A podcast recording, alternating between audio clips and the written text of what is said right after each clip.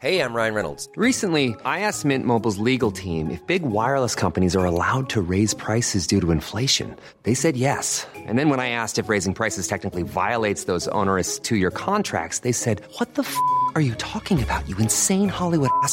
So to recap, we're cutting the price of Mint Unlimited from $30 a month to just $15 a month. Give it a try at mintmobile.com slash switch. $45 upfront for three months plus taxes and fees. Promo for new customers for limited time. Unlimited more than 40 gigabytes per month. Slows. Full terms at mintmobile.com. Bonsoir à tous, ravi de vous retrouver pour Soir Info Week-end à la une, sept mois jour pour jour après le début de l'offensive russe euh, en Ukraine. Le ministre des Affaires étrangères Sergei Lavrov a défendu l'action du Kremlin et attaque les États-Unis. Les États-Unis agissent comme une dictature à la tribune, voilà ce qu'il a dit à la tribune de l'ONU. On en parlera dans un instant avec euh, notre journaliste spécialiste des questions internationales. Harold Iman, la vague insécuritaire, un sentiment pas seulement français mais également partagé par les touristes venus en France. Le classement mondial Numbeo présente un tableau alarmant de la sécurité dans nos principales villes, toutes dévissent au point que Medellin, Medellin serait perçue comme la plus, plus sécure Paris. Enfin, le constat est sans appel. Une majorité de Français considèrent que l'immigration n'est pas une chance pour la France. D'après le dernier sondage IFOP pour l'humanité, est-ce un résultat conjoncturel ou systémique? Comment expliquer que l'immigration soit devenue, aux yeux des Français, un handicap? On en parlera donc dans un instant avec euh, ce soir, pour cette première heure de Soir Info Week-end, Jean Messia, président de l'Institut Apollon. Bonsoir, cher Jean. Bonsoir, Elliot. Et Paul Melun. Paul Melun, essayiste, président de Souverain Demain. Bonsoir, Paul. Mais nous sommes en direct avec Harold. Merci d'être avec nous, cher Harold Iman.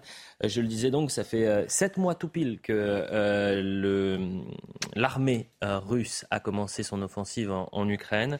Et Sergei Lavrov, qui est le ministre des Affaires étrangères, a tenu une sorte de discours, conférence à la tribune de, l'ONU. Et le ministre donc des Affaires étrangères russe a vivement attaqué les États-Unis. Alors ce que je vous propose, c'est qu'on l'écoute et vous allez nous expliquer un peu ce qu'il faut retenir de ce discours. Les États-Unis et leurs alliés aujourd'hui ne laissent le choix à personne. Ils menacent ceux qui ne sont pas d'accord avec eux, leur tordent les bras, notamment en les incitant et en les obligeant même à se joindre aux sanctions qui visent la Russie. Il ne s'agit pas d'une logique démocratique, c'est de la pure dictature selon moi.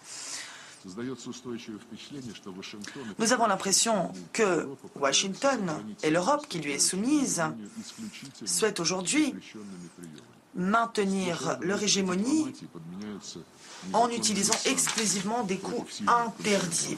Harold qu'est-ce qu'on peut retenir de ce discours? Alors, ça veut dire que nous ne négocierons pas.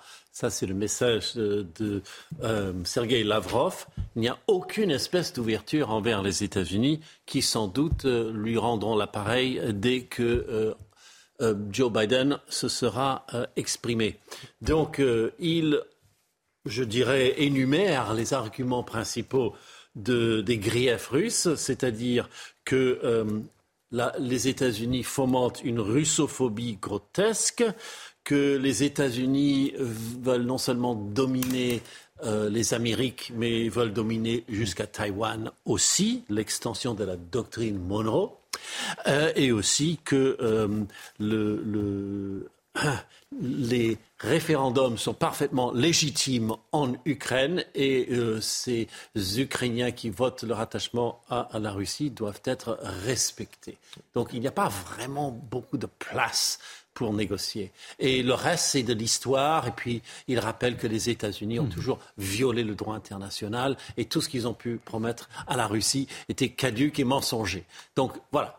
Zéro espace de dialogue. Merci, cher Harold. Et dans le même temps, vous avez parlé de ces référendums d'annexion qui sont en cours dans quatre régions du sud de l'Ukraine. Et ces régions sont aux mains des Russes.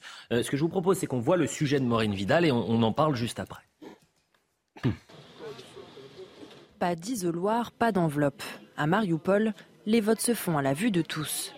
Dans l'oblast de Donetsk, les citoyens font la queue en bas de leur habitation pour voter le référendum d'annexion à la Russie jusqu'à lundi. Une organisation menée par l'instance électorale par souci de sécurité. Tout ira bien avec l'aide de Dieu. Tout le monde reviendra. Nous allons reconstruire notre ville. Parallèlement en Russie, De nombreuses personnes fuient le pays en direction de la Turquie, la Géorgie ou encore la Finlande, suite au discours de Vladimir Poutine annonçant une mobilisation partielle en Russie. Quand Poutine a prononcé son discours, j'ai fait mon sac et je suis directement parti en Finlande. En Russie, nous n'avons pas de billets d'avion pour le moment. J'ai donc un visa Schengen et j'ai trouvé un vol pas cher d'Helsinki à Istanbul. J'étais effrayé et j'ai cherché toutes les possibilités pour fuir. En Europe, la question est délicate, pour ou contre accueillir les réfugiés? Une réunion d'urgence des ambassadeurs des 27 est prévue lundi à Bruxelles. Ce samedi, je le dis pour les téléspectateurs, le chef du Kremlin, Vladimir Poutine, a alourdi euh, la peine pour toute personne qui va mm. déserter alors qu'il devait être, euh, faire partie des réservistes, des 300 000 réservistes, à une peine de 10 ans de prison. Comment, quel regard vous portez sur ces dernières déclarations et ces actualités-là? Je crois qu'on ressent tout à la fois une certaine euh, fébrilité euh, de la part du Kremlin, euh, en témoigne le discours de Sergei Lavrov, et dans le même temps une escalade verbale des deux parties, que ce soit le monde occidental avec les déclarations récentes de Joe Biden ou d'Ursula von der Leyen, et la même chose de la part de Sergei Lavrov ici à la tribune, euh, ou même de Vladimir Poutine. Euh, et c'est-à-dire que c'est assez paradoxal, parce que dans le même temps, un certain nombre de pays tiers, à mon avis, qu'on ferait bien d'écouter, commencent à parler d'un appel au cessez-le-feu. C'est le cas euh, du Chinois Xi Jinping, c'est le cas de M. Modi en Inde, c'est le cas d'Ankara par la voix d'Erdogan qui appelle lui aussi à un cessez-le-feu. Donc, si vous voulez, entre cette situation assez importante avec les référendums euh, dans les régions qui ont été annexées et cette escalade verbale, la perspective du cessez-le-feu est en train de s'éloigner. Mm. Et c'est tout à fait préoccupant. Et je pense que l'Europe de l'Ouest devrait jouer ce rôle de médiation internationale qu'elle ne joue pas parce que Ursula von der Leyen, dans ses déclarations, a dit qu'elle ne voulait pas du cessez-le-feu. Mhm. Et ça, c'est tout à fait préoccupant, parce que le rôle que pourraient occuper des pays tiers comme la France ou comme le Royaume-Uni ou comme l'Allemagne pourrait être d'essayer de réfléchir à un cessez-le-feu. Ce cessez-le-feu, ça passera par des contreparties. En diplomatie, vous ne faites pas de cessez-le-feu sans contrepartie. Alors il faudra évoluer, évoquer, si vous voulez, ces contreparties avec la Russie, mhm. mais pour le moment, euh, au vu des déclarations récentes, on, on s'en éloigne dangereusement. Jean Messia. Bah, c'est quand même, euh, moi je suis assez frappé de voir que pour la première fois peut-être euh, dans l'histoire euh, post-1945, mhm. ce n'est pas l'Europe occidentale qui appelle à la paix. Voilà. c'est effectivement la Chine, l'Inde, enfin des pays tiers, le Brésil également, qui appellent l'Occident à la raison. Enfin, on, on, a changé de monde d'une certaine façon. Traditionnellement, c'était l'Occident qui jouait les entremetteurs dans des conflits euh, de basse intensité en Asie, en Afrique, euh, en Amérique latine. Et aujourd'hui, la guerre se, fait sur le, terrain occidental, dans le monde occidental, dans le monde européen plus précisément.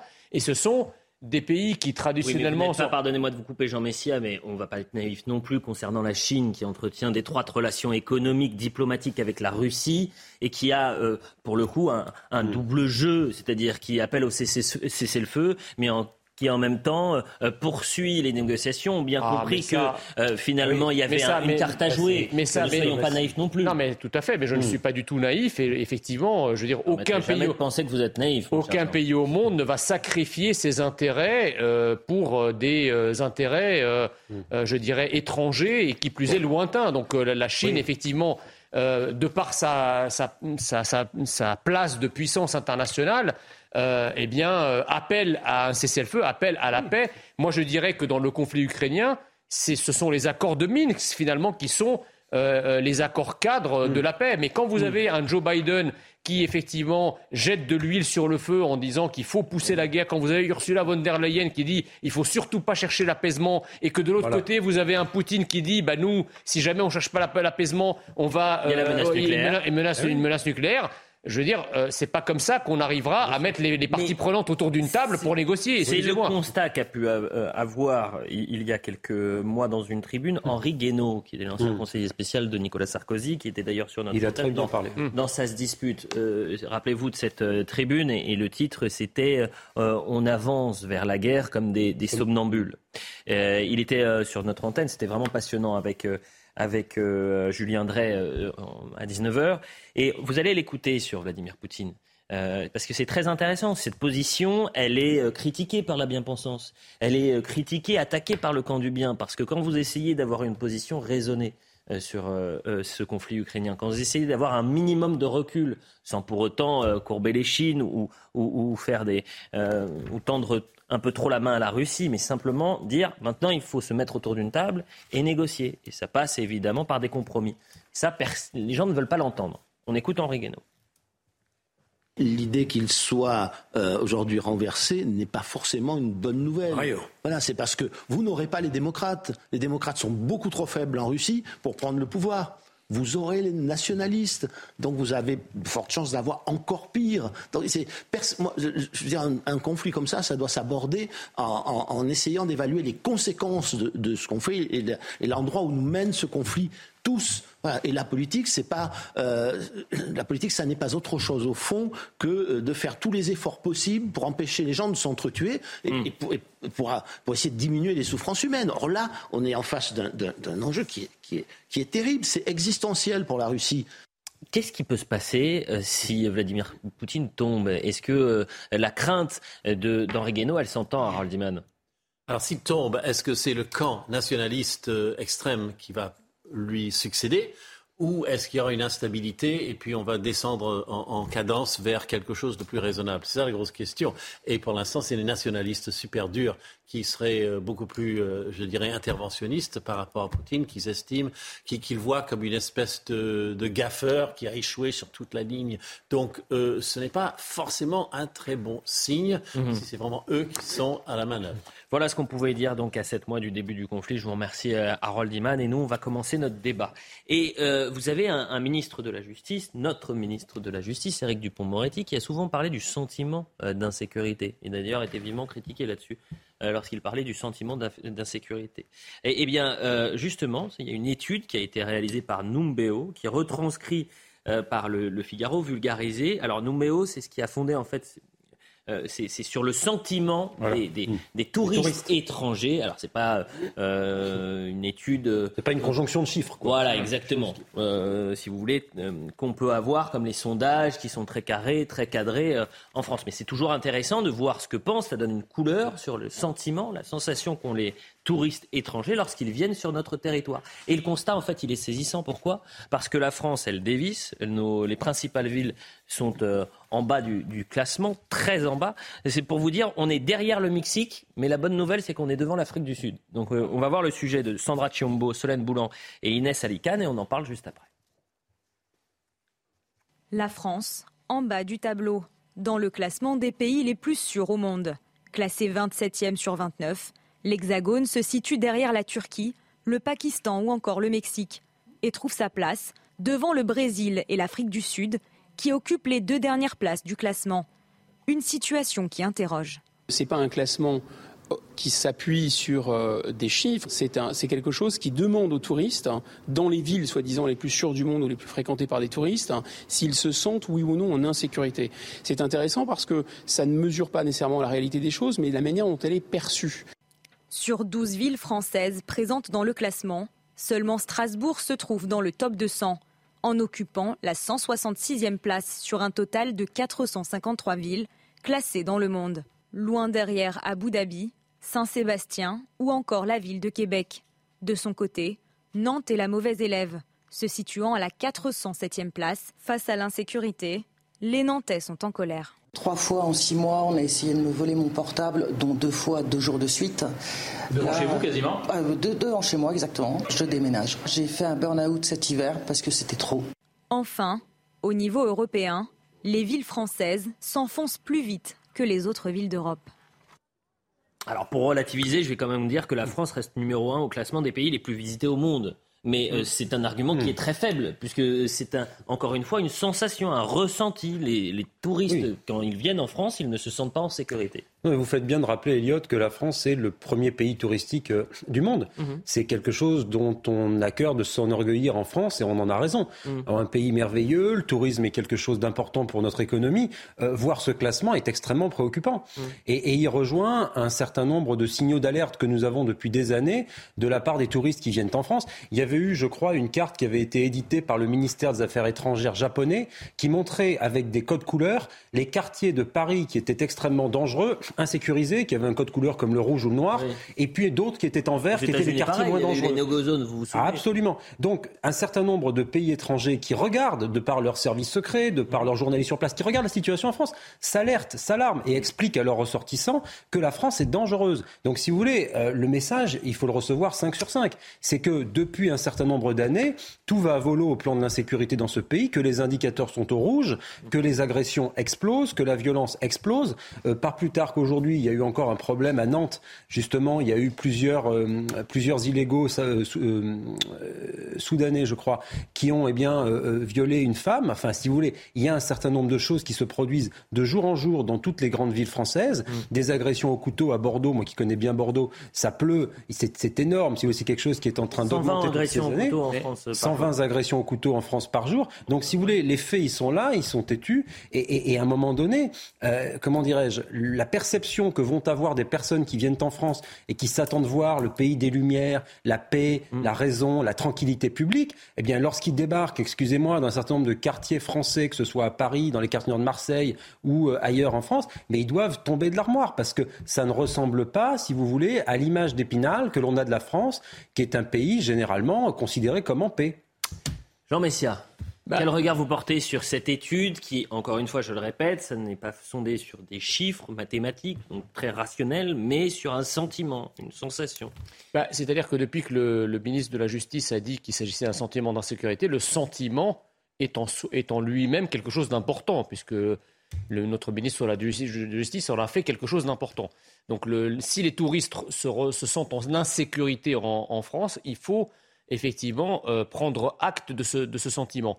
La deuxième chose, c'est que effectivement, la France est le premier pays, un des premiers touri- pays touristiques, sinon le premier pays touristique du monde. Oui. Euh, ça veut dire que euh, les touristes bravent finalement cette insécurité pour venir admirer eh bien Notre-Dame, la Tour Eiffel, le Louvre, enfin tout l'art de vivre à la française et il faut s'en féliciter. Maintenant, le problème, si vous voulez, euh, la question que je veux poser, c'est pourquoi il y a 40 ou 50 ans, quand les touristes venaient en France, ils n'avaient pas ce sentiment-là? Pourquoi, un demi-siècle après, les touristes ressentent une insécurité proche de celle qu'ils peuvent ressentir quand ils visitent euh, euh, des, quartiers, des quartiers de Colombie ou d'Amérique latine ou d'A- ou d'Afrique du Sud La question, elle est là. Eh bien, c'est parce qu'en 50 ans, en un demi-siècle, en 40 ans, vous avez eu une immigration massive et incontrôlée qui, effectivement, alimente de manière inquiétante l'insécurité en France.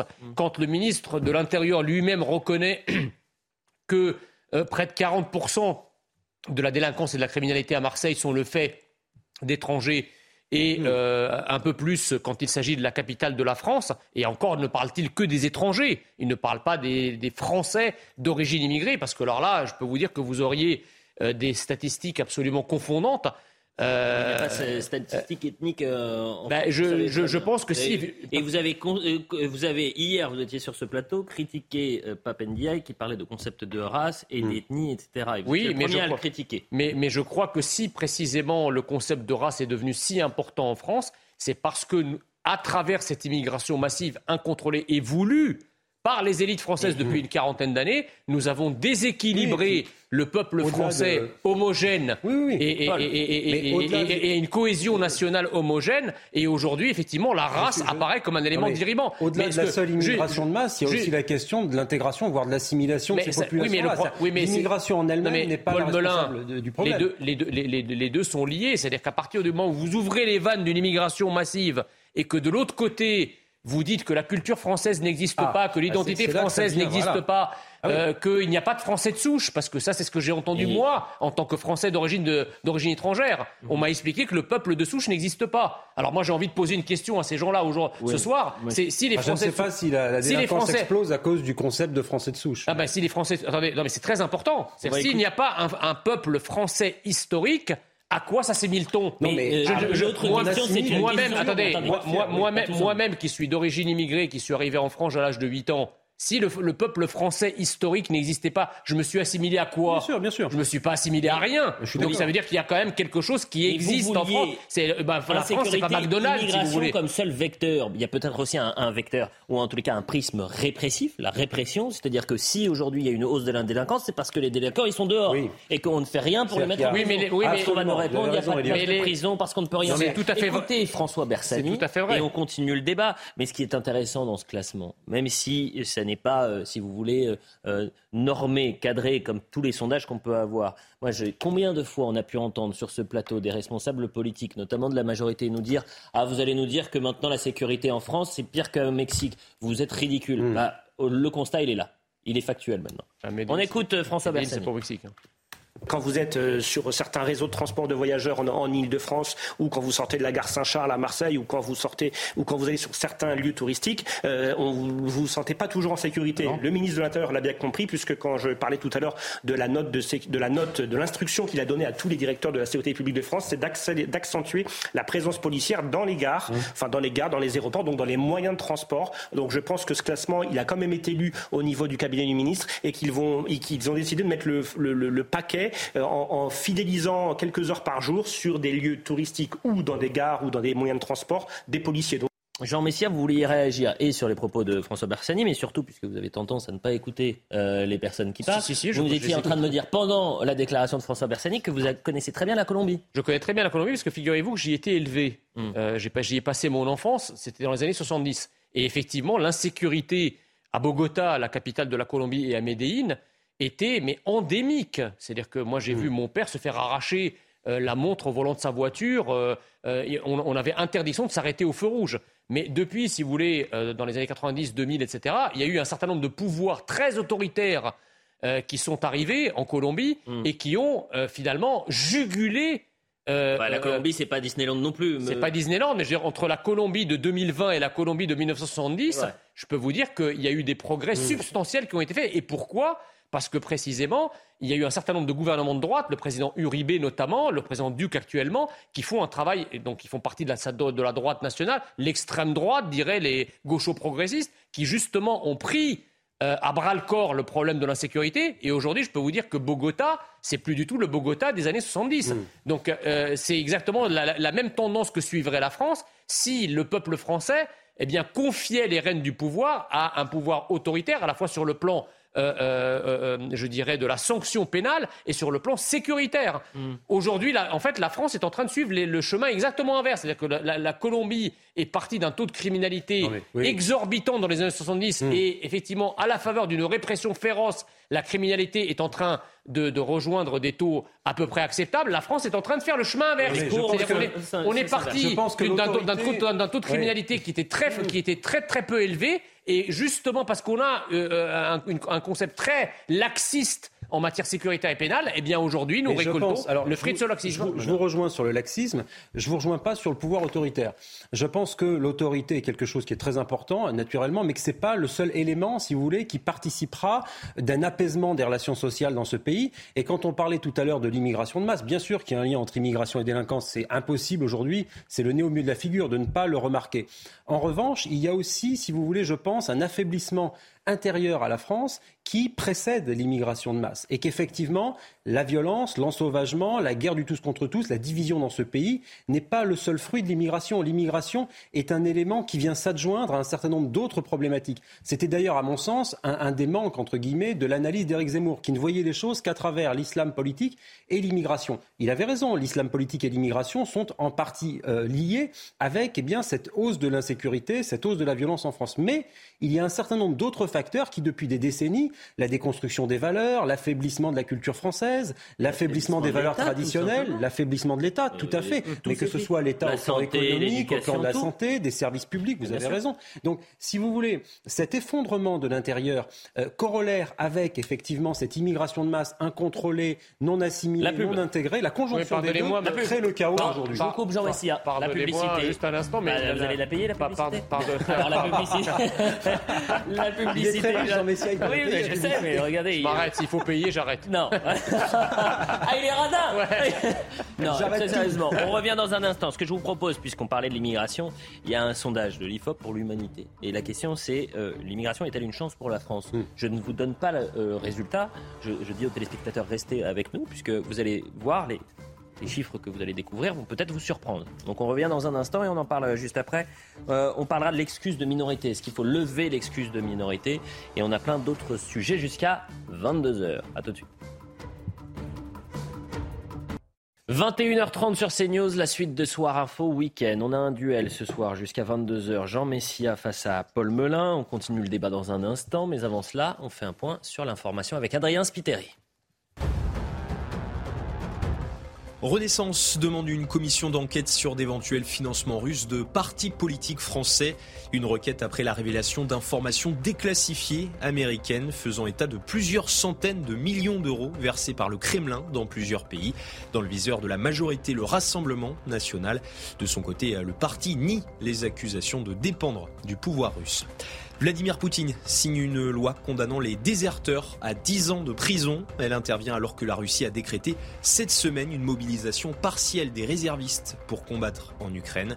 Pour garnir les rangs de son armée, le Kremlin facilite également l'accès à la nationalité russe pour les étrangers souhaitant s'engager. L'ouragan Fiona frappe la côte est du Canada. 500 000 foyers sont privés d'électricité. Le Premier ministre Justin Trudeau a demandé à tous les Canadiens de prendre, je cite, les bonnes précautions. Les services météo se préparent à une tempête historique avec des vents autour des 150 km par heure. Et puis l'Égypte officiellement candidate à l'accueil des JO 2036. Le président de la République égyptienne Abdel Fattah al-Sisi a donné son feu vert. Le président du CIO assure que les infrastructures du pays sont capables d'accueillir l'événement.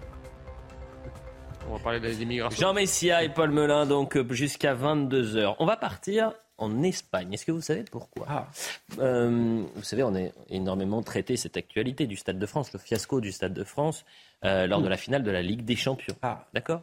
Eh bien, hier, il y avait un match amical entre le Maroc et le Chili. Ça ne se passait ni au Maroc ni au Chili, ça se passait en Espagne, à Barcelone très précisément. Et regardez les images, puisqu'en fait, il y a eu des mouvements de foule, des dizaines d'individus sont rentrés sans billets, euh, et en plus de cela, euh, ils, ont, euh, ils sont rentrés, ils ont envahi la pelouse juste après la rencontre. Donc avec notre euh, correspondant en Espagne, Frédéric Traini. Merci d'être avec nous, Frédéric. Et quand on voit ces images, elles nous font évidemment penser à ce qui s'était passé euh, lors de la finale de Ligue des Champions. Donc on aimerait bien comprendre ce qui s'est passé précisément. Est-ce que vous avez des informations?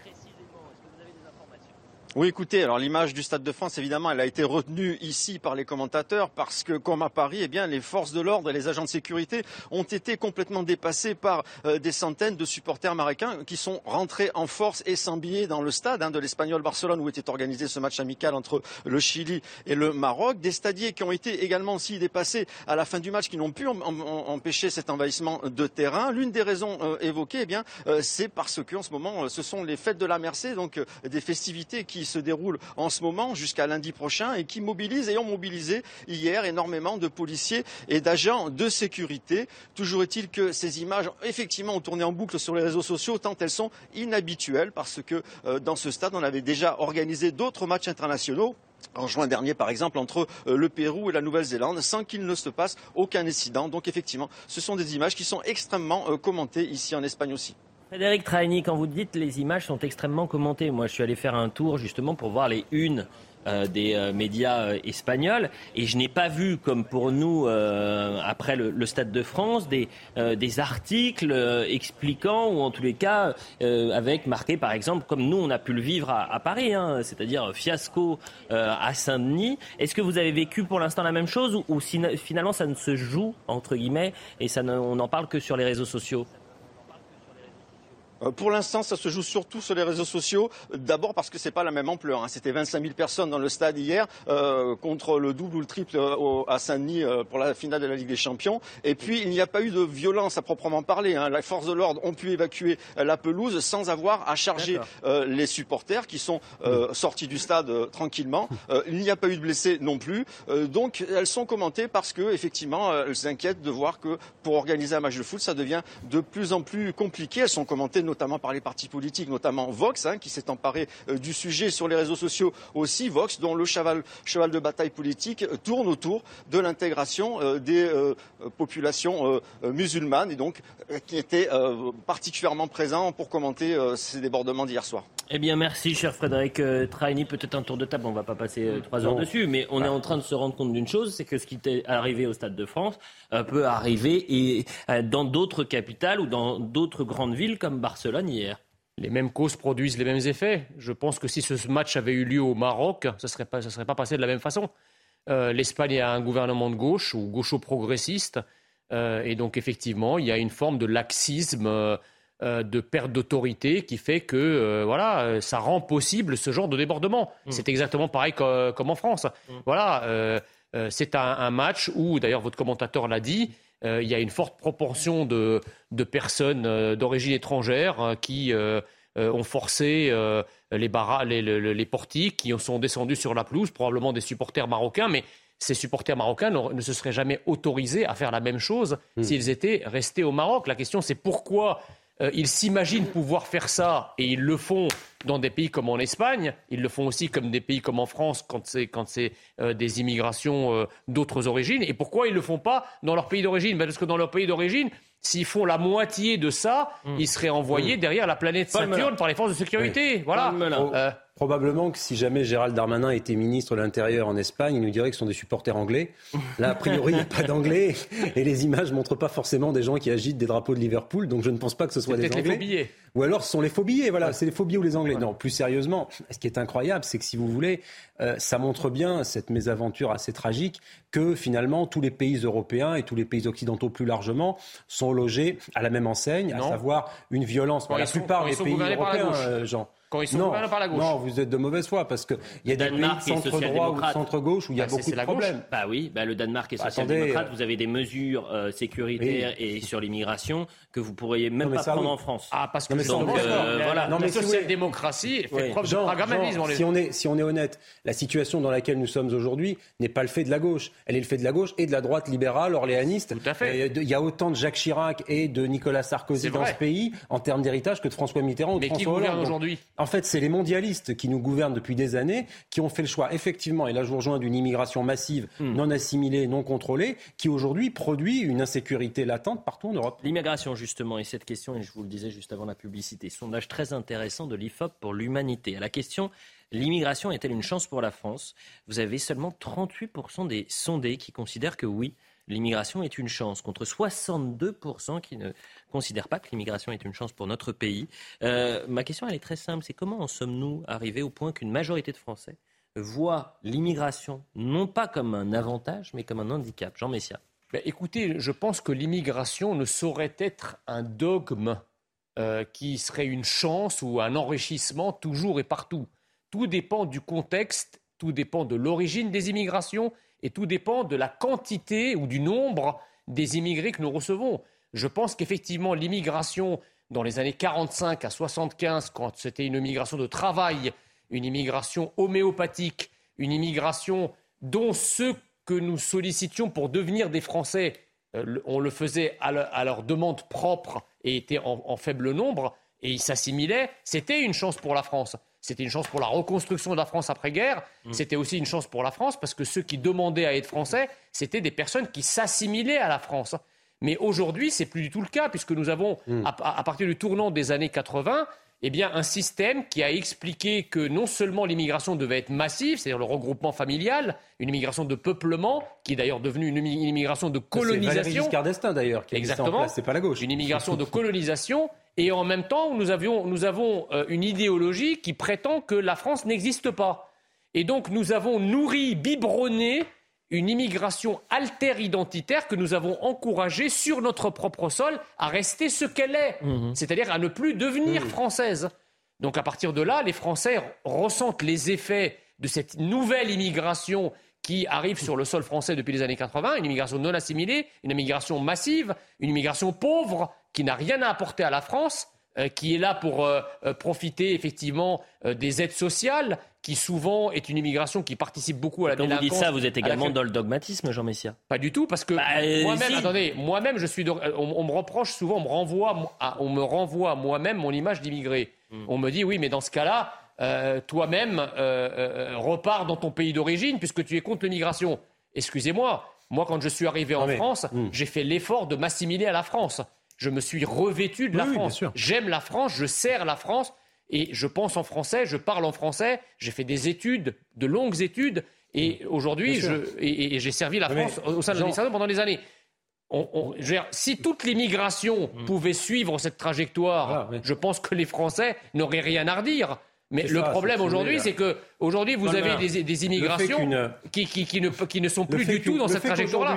Le fait qu'aujourd'hui, une majorité quand même assez sensible de nos compatriotes considère que l'immigration n'est pas une chance pour la France, ça doit nous alerter. Et effectivement, il ne s'agit pas, je pense, pour ces 60 et quelques pourcents de Français, de considérer que les immigrés sont individuellement un problème pour la France. C'est pas de ça dont il est question. C'est le phénomène social, sociologique, politique de l'immigration de masse qui a des conséquences assez funestes sur l'insécurité, sur le chômage, sur la violence dans nombre de quartiers. Et ça, euh, aujourd'hui, si vous voulez, il est difficile de dire le contraire, parce qu'effectivement, l'immigration de masse a agi comme un rouleau compresseur dans un pays qui était, on en parlait tout à l'heure, affaibli culturellement, affaibli intellectuellement et au bord d'une forme d'effondrement économique et d'un certain nombre d'autres éléments.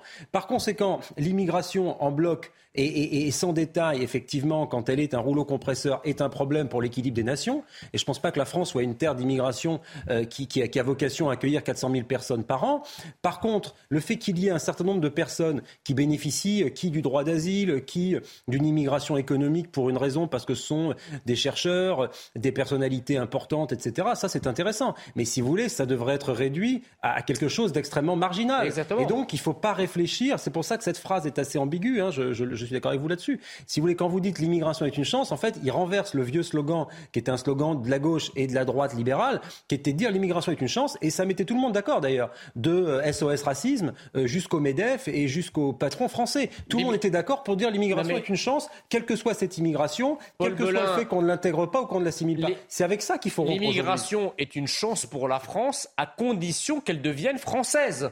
Ah bah oui, mais ça, c'est le sujet de l'assimilation. Si l'immigration ne devient pas française, elle n'est pas du tout une chance pour la France. Mais vous savez comme C'est ce moi que- que, c'est le ce que j'ai toujours dit. multiculturalisme s'oppose à cette analyse. Mais exactement, mais c'est- c'est-à-dire si vous êtes sur, la, sur le territoire français, que vous optez pour la nationalité française, c'est bien entendu pour devenir français, c'est-à-dire pour vous arracher à votre identité origine et pour embrasser l'identité française. Si vous voulez pas vivre comme un Français, si vous voulez pas vous assimiler à la France, en clair, si vous voulez vivre comme là-bas, parler comme là-bas, vous comporter comme là-bas, vous aux comme là-bas, eh bien allez là-bas. Mais ne restez pas en France. Vous pouvez être associé aux deux. Non. Vous pouvez être- mais bien sûr que Bah, si. On a eu, euh, euh, vous pouvez être associé à euh, vos origines euh, familiales, qu'elles soient euh, Oui, mais de ça doit première ou de, une de seconde partie, je degré, pense, et puis de votre vie. après, Elliot Deval, de- d'embrasser les origines françaises. attendez, lorsque, lorsque quelqu'un va vivre dans un pays, dans un pays du monde arabo-musulman Mhm. et qu'il se convertit à l'islam, qu'est-ce qu'on lui demande? S'il s'appelle Jean-Baptiste, on va lui demander de s'appeler Mohamed. Mhm. Et on va lui demander de prendre pour femme une femme qui soit musulmane. D'accord Mais là, c'est. Et donc- regardez donc- par donc- exemple Nicolas Sarkozy lorsqu'il donc- disait donc, tous les pays du monde, on demande l'assimilation. Ouais. Je- euh, Nicolas Sarkozy, euh, vous n'allez pas lui reprocher de ne pas être patriote, de ne pas aimer son pays, de ne pas être français. Bon, arrêtez, Jean. On euh, pourrait euh, lui reprocher bon, une absence de patriotisme Oui. à certains égards, Oui, exactement. Ah, d'accord. notamment Donc, euh, économique. ouais. Nicolas Sarkozy n'est pas patriote, vous allez me dire. Bah, euh, Évitez- en, tout, évitons en de- tout cas, dans sa politique, par, par certains moments, par Bah, certains égards, il a un des qui a fait venir le plus d'immigrants en France. hein. Il Et dit qui a je suis un des Français postes de s'en mêler. Eh bien, Bah, C'est-à-dire que vous pouvez vous assimiler à vos- votre culture, vos origines Oui, mais la France n'est pas une précédentes sang. et aussi l'assimilation. euh, excusez-moi, moi quand je vois quand je vois Nicolas Sarkozy, quand je l'entends parler, quand je le vois se comporter, Oui. je me dis pas c'est Bon. un Hongrois. Excusez-moi, Bah, je, me dis c'est un Français. Non, mais après, voilà que- la, la différence. Je vous dis Quand que cette vous phrase voyez- avait marqué tout le monde en disant je Oui, suis un. Français de s'en mêler. Mais quand, Vous vous, pouvez être un quand, quand Français de vous, s'en vo- mêler. quand vous- Bon. quand vous voyez mon immigration à moi, vous vous dites pas ah Jean Messia est d'origine égyptienne. Vous voyez au moins un Français. Non, mais voilà. ça vous empêcherait pas, Jean, d'aimer l'Égypte ou d'aimer sa culture, son Ah ben, je- histoire, je- etc. J'aime l'Égypte. Voilà. J'adore l'Égypte. L'excuse J'aime sa de culture. minorité. Je vis, en- je vis chez mes parents à l'égyptienne, mais jamais il ne viendrait à l'esprit d'imposer à la France ma culture d'origine. Et donc ça ne s'oppose pas, la culture d'origine ne pourrait ne pas s'opposer à l'assimilation. Vous pouvez être parfaitement assimilé à la elle France est exercée, et pour autant euh, Jean continuer Messia, à aimer certains si, elle est exercée dans le cadre privé, pas, pas, dans, un, dans, un, dans une espèce de suprémacisme identitaire. Paul Melun, vous étiez euh, tous les deux présents euh, hier. Et rappelez-vous, on a ouvert l'émission et d'ailleurs on est les seuls à avoir traité cette actualité comme d'habitude dans le Val d'Oise avec cet adolescent de 14 ans qui a été, littéralement été lynché euh, en sortant de son lycée euh, lundi. Non, lundi. Euh, les images ont été sont sorties sur les réseaux sociaux en milieu de semaine. Vous avez deux personnes qui ont été interpellées au, au, moins. Ce sont deux personnes de 14 et 15 ans qui sont françaises, qui sont connues des services de police. L'un pour viol, vol, encore une fois, et l'autre pour outrage. Les images sont tellement terrifiantes, et c'est ce qu'on disait hier, que euh, on a figé les images, on n'a pas montré la, séquence euh, dans, son ensemble en vidéo. On va écouter Jean-Christophe Couvi et ensuite je vais vous poser la question parce que moi je fais le parallèle entre cette séquence-là et la séquence euh, de l'agression à Cannes. Et cette femme de 89 ans qui a été agressée par trois individus a connu des services de police et qui avait entre 14 à 15 ans. Donc la question qu'on va se poser, c'est est-ce qu'il faut, comme les Français le veulent, lever l'excuse de minorité, c'est-à-dire condamner ces personnes qui n'ont plus aucune limite comme on condamnerait un adulte. Donc d'abord, on écoute Jean-Christophe Couvi et on en parle juste après. On a retrouvé euh, cet agresseur grâce à la vidéosurveillance, et oui, encore la fameuse vidéosurveillance, comme quoi elle est très utile euh, malgré tous les détracteurs. Et puis nos, collègues ont fait, des, ont fait une grosse opération deux jours après euh, et donc, euh, ils ont recoupé, ils ont retrouvé cet individu, euh, ils l'ont arrêté, ils l'ont interpellé, et la personne a été déférée. Et ils sont prêts à, taper et presque tuer un individu qui a, 90 ans, une personne, un grand-père, qui pourrait être leur grand-père, tout ça pour récupérer 10, 20, 30 euros. Donc voilà, c'est vraiment dramatique d'en arriver là, et cette drogue est un fléau. Plus de 70% des Français veulent lever les excuses de minorité pour des faits graves. Qu'est-ce qu'on fait, Paul Melun? Bah, Aujourd'hui, il y a quand même un vrai vide juridique quand un certain nombre de jeunes délinquants, de jeunes voyous, euh, se font arrêter par la police et sont mineurs. Hein. on, l'a vu récemment aussi avec l'agression du jeune Yanis, agression homophobe dans l'Essonne il y a quelques semaines, euh, où effectivement les auteurs qui auraient pu le tuer dans l'agression euh, s'en sont sortis avec 35 heures de travaux d'intérêt, de tige, et puis un stage de citoyenneté. Donc si vous voulez, effectivement, la justice est à tout le moins mal dotée, voire laxiste, avec ce type de, jeunes mineurs.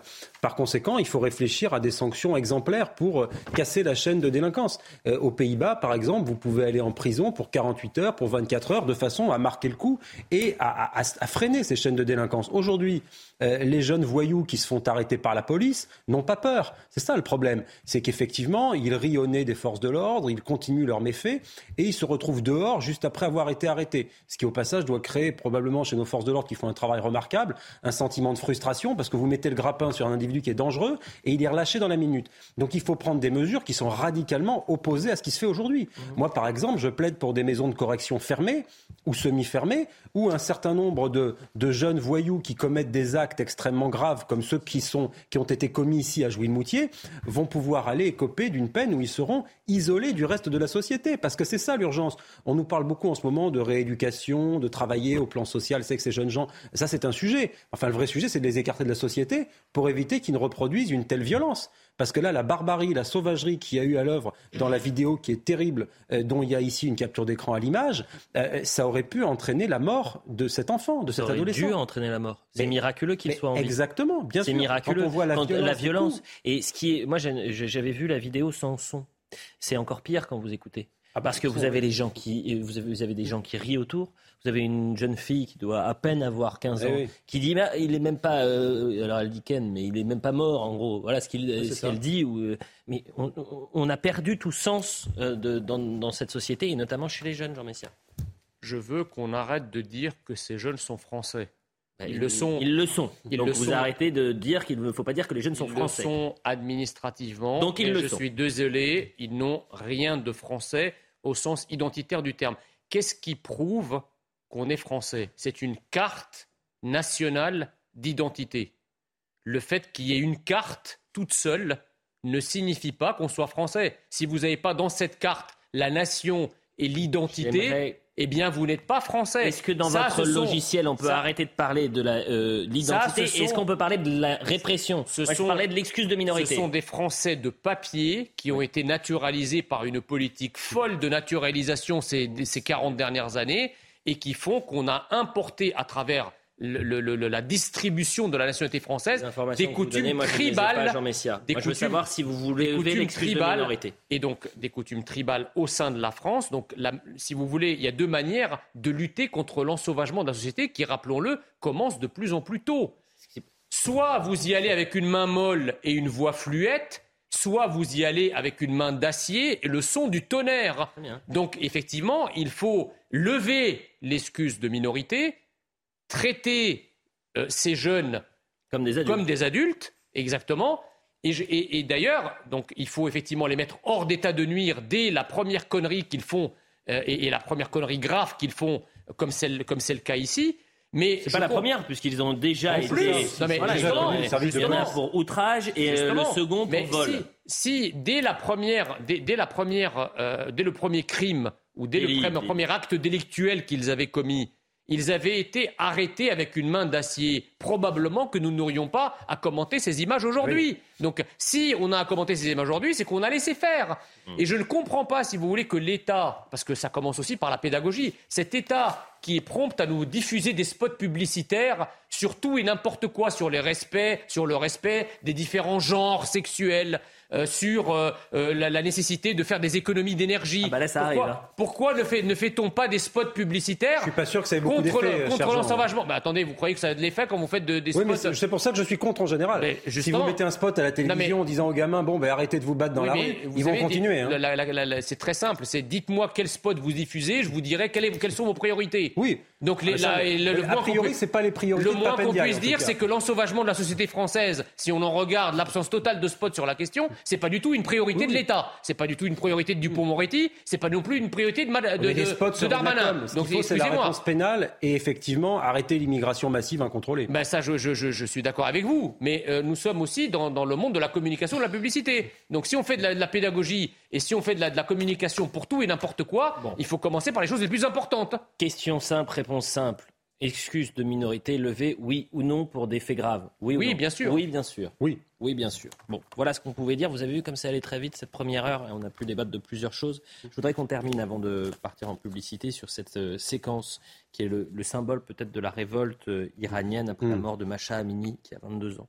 Euh, a été arrêté par la police des mœurs et qui est décédé des suites de cette arrestation. Et, et, sa mort est encore trouble. Il y a une enquête qui est en cours, mais c'est difficile de savoir exactement ce qu'il s'est passé. Pour autant, vous avez euh, la population qui est en train de se soulever. Il faut saluer le courage de ces femmes qui, qui, luttent euh, euh, contre ce gouvernement en Iran qui leur impose, par exemple, le voile islamique. il y a une jeune iranienne qui a repris en persan le chant de révolte Bella Ciao, un chant qui est mené par les partisans italiens et résistants pendant la Seconde Guerre mondiale. Vous allez écouter, c'est franchement, c'est fascinant.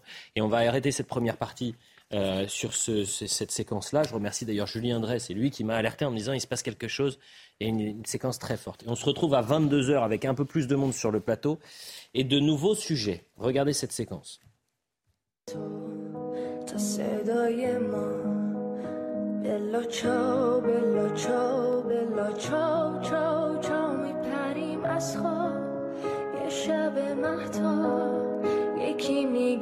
آدم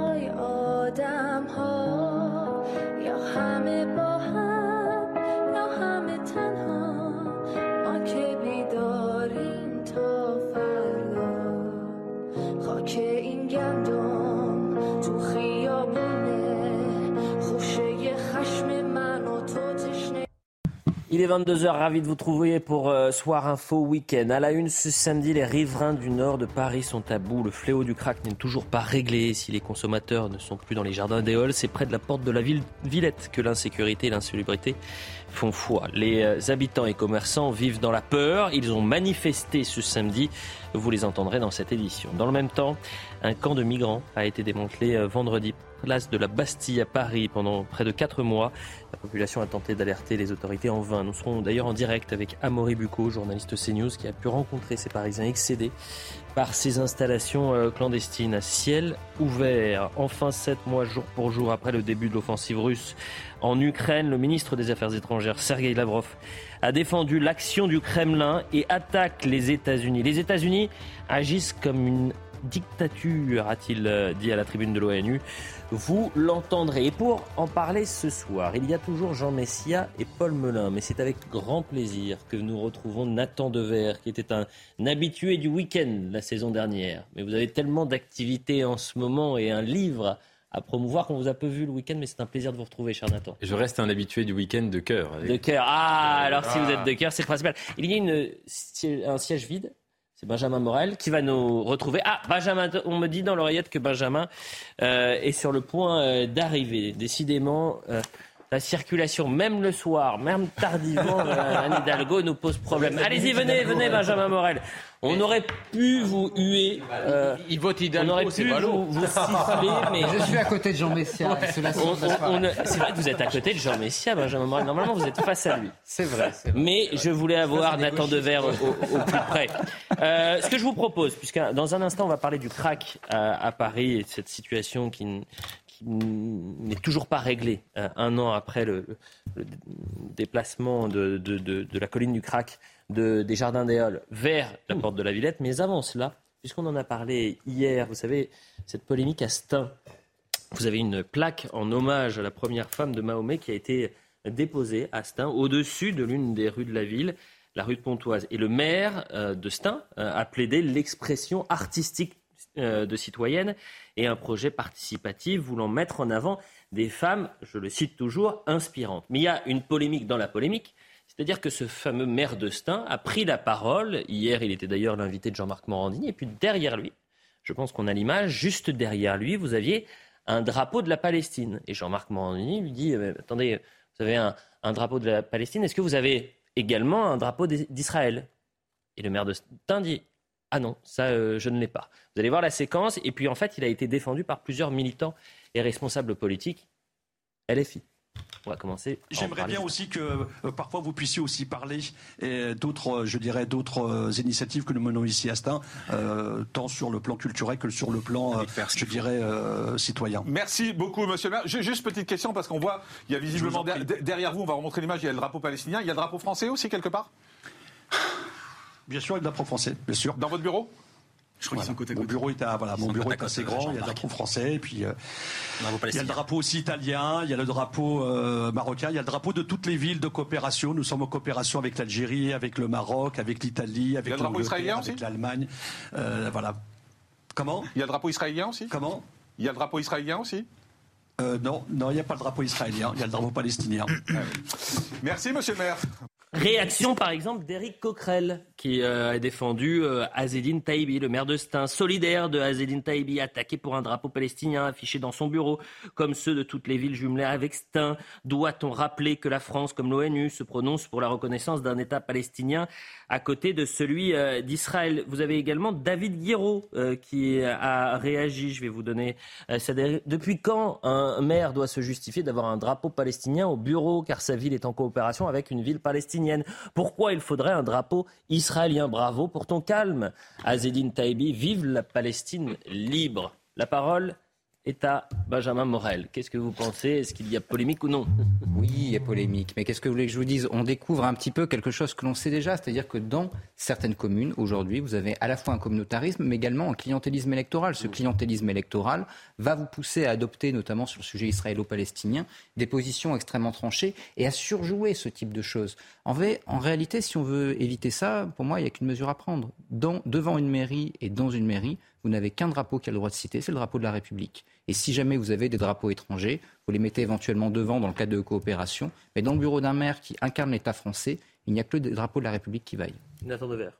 Mais écoutez, euh, je, suis partiellement d'accord avec vous parce que déjà une mairie, euh, une ville existe aussi dans, le processus de jumelage. Donc à partir de là, elle peut choisir de, créer des coopérations avec des villes de certains États et par définition, c'est un processus qui n'est pas exhaustif. On ne va pas se jumeler avec euh, des, villes de chaque pays du monde, premièrement. Deuxièmement, sans se faire d'illusions, sans doute qu'il s'agit là de pur clientélisme de la part de, ce maire. Euh, tout à vous croyez, Nathan Devers Vous pensez qu'il n'a pas fait exprès de mettre le drapeau palestinien derrière lui pendant son intervention sur euh, Bien sûr, dans l'émission de Jean-Marc Morandini Mais ce que j'aimerais juste dire, c'est que euh, les militants pro-palestiniens en France, il y en a beaucoup qui se soucient assez peu de la, cause palestinienne et qui sont parfois animés par des intentions soit clientélistes, soit purement anti-israéliennes. Mais la différence qu'il faudrait juste faire entre les deux, et je dis ça d'autant plus que moi Israël est un pays que je connais très bien, dont je, je, je soutiens parfaitement la légitimité à l'existence, à la politique, etc., mais qu'aujourd'hui il est vrai que la situation palestinienne est dans une détresse qui n'a pas été connue depuis, disons, 1948 et depuis même avant, si vous mhm. voulez, parce que Israël et, euh, parce que pardon, la Palestine est lâchée, et non seulement euh, en situation de faiblesse par rapport à Israël, et même lâchée par un certain nombre d'alliés historiques qui auraient dû être ses alliés depuis longtemps. Donc à partir de là, il y a, je pense, en France, parmi les gens qui ont une conscience, euh, je dirais, internationaliste, etc., des gens qui sont aussi sincères dans la défense de la cause palestinienne. Et je ne sais pas si c'est le cas de ce maire ou pas. Et je doute que, le contexte géopolitique joue beaucoup. Je suis absolument d'accord avec vous sur le fond, hein, sur l'analyse géopolitique. Mais aujourd'hui, il y a une instrumentalisation, d'ailleurs pas aujourd'hui, ça date en fait d'il y a quelques années, voire quelques décennies, de ce conflit israélo-palestinien à visée communautariste. Et là, très clairement, on semble plutôt être dans ce cas-là. Paul Je crois qu'au-delà de l'analyse géopolitique que je partage, que, vient de donner Nathan, il y a effectivement une réalité qui est assez incontestable. Et si vous voulez, l'analyse de, Benjamin euh, était assez juste. Il y a effectivement dans un certain nombre de communes françaises, y compris dans certaines villes de banlieue, comme ici à Stein, une forme de clientélisme et de, une volonté, si vous voulez, de faire du pied à un certain nombre mhm. d'électeurs. Mhm. C'est le cas dans beaucoup de capitales européennes par ailleurs. J'étais en Belgique il n'y a pas très longtemps. C'est la même chose à Molenbeek, dans un certain nombre de villes européennes où les élus, par opportunisme électoral, constatant qu'il y a une majorité d'électeurs musulmans, euh, font des, gestes pour la communauté musulmane. Et, et ça s'oppose complètement à la tradition universaliste française et à la tradition républicaine. Et la tradition républicaine, par ailleurs, veut que un maire qui s'exprime à la télévision met le drapeau français derrière lui pourquoi parce que pas un moment avoir... solennel. Non, mais ce qui me fait rire, ce qui me fait rire, c'est Coquerel et David Guiraud, par exemple, j'essayais vraiment pendant que j'essayais un instant, Benjamin, j'essayais juste en, vous écoutant bien intensivement de voir si Eric Coquerel avait, par exemple, euh, réagi euh, après euh, les aveux de Adrien Quatennens, comme quoi il avait frappé sa femme, giflé sa femme. Bah, il est plutôt discret là-dessus. En revanche, il est très rapide pour soutenir le, maire de Stein. Non mais dans ce que j'entends, il y, a un mot-clé qu'on ne commente pas, c'est-à-dire que vous avez dit qu'un maire de la République française doit afficher le, drapeau français. Il représente l'État. Exactement. Sauf que là, nous sommes dans un, dans un territoire qui, au vu de la population qui vote la population majoritaire qui habite dans ce territoire n'est plus un territoire français. Excusez-moi de vous le dire.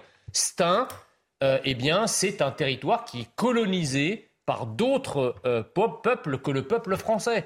Et donc, effectivement, le maire qui est élu, il est élu par les administrés qui eux-mêmes n'étant pas français, le maire porte finalement les revendications de son territoire. On, ose imaginer que si un maire excessif et caricatural, pas du tout. Euh, si, un, si, un, maire, ici qu'il a été élu par des Français, il a été, il a été élu par, il a été élu par des Français à qui on a distribué la nationalité française et qui ne sont pas d'identité française. Voilà le problème. Le sujet est tellement attendez, sensible. imaginez. Je peux terminer. Le sujet est tellement sensible, Jean Messia, mais c'est pas drôle parce que c'est tellement sensible. Vous me laissez et vous avez un maire qui est dans non, mais je, juste, je, fais attention à ce qu'on dit sur le plateau.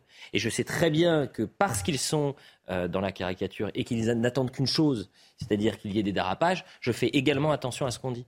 Euh, ce maire de Stein a été élu par des Français. Mais je ne dis pas le contraire. Bah, ils, sont administrativement français, je ne l'ai jamais nié, mhm. mais je dis juste que ce territoire n'est plus identitairement français. D'ailleurs, est-ce qu'on aurait, est qu'on aurait eu un commentaire de la France insoumise d'Éric Coquerel et de David Guiraud si nous avions effectivement un cas où un maire s'était affiché avec un drapeau israélien et s'il s'était fait rentrer dans l'art par des journalistes, etc., pour avoir un drapeau israélien derrière lui. Est-ce que vous croyez que la France insoumise aurait réagi? Absolument pas. Pourquoi? Parce que la France insoumise est exclusivement islamo-gauchiste. Alors moi, j'ai une initiative, une initiative que je veux porter, c'est que je voudrais dès lundi aller porter au maire de Stein un drapeau israélien il pour qu'il pour qu'il l'affiche derrière lui et également un drapeau français, surtout un drapeau français le, parce qu'il a oublié d'être français. Non mais le drapeau il est pas là, français, on l'a pas vu. Il, mais il faut que les caméras confiance de suivre. Bah, vous avez tort. Bah, je le crois, le, maire de Stein. Il a dit j'ai un drapeau français, j'ai un drapeau italien.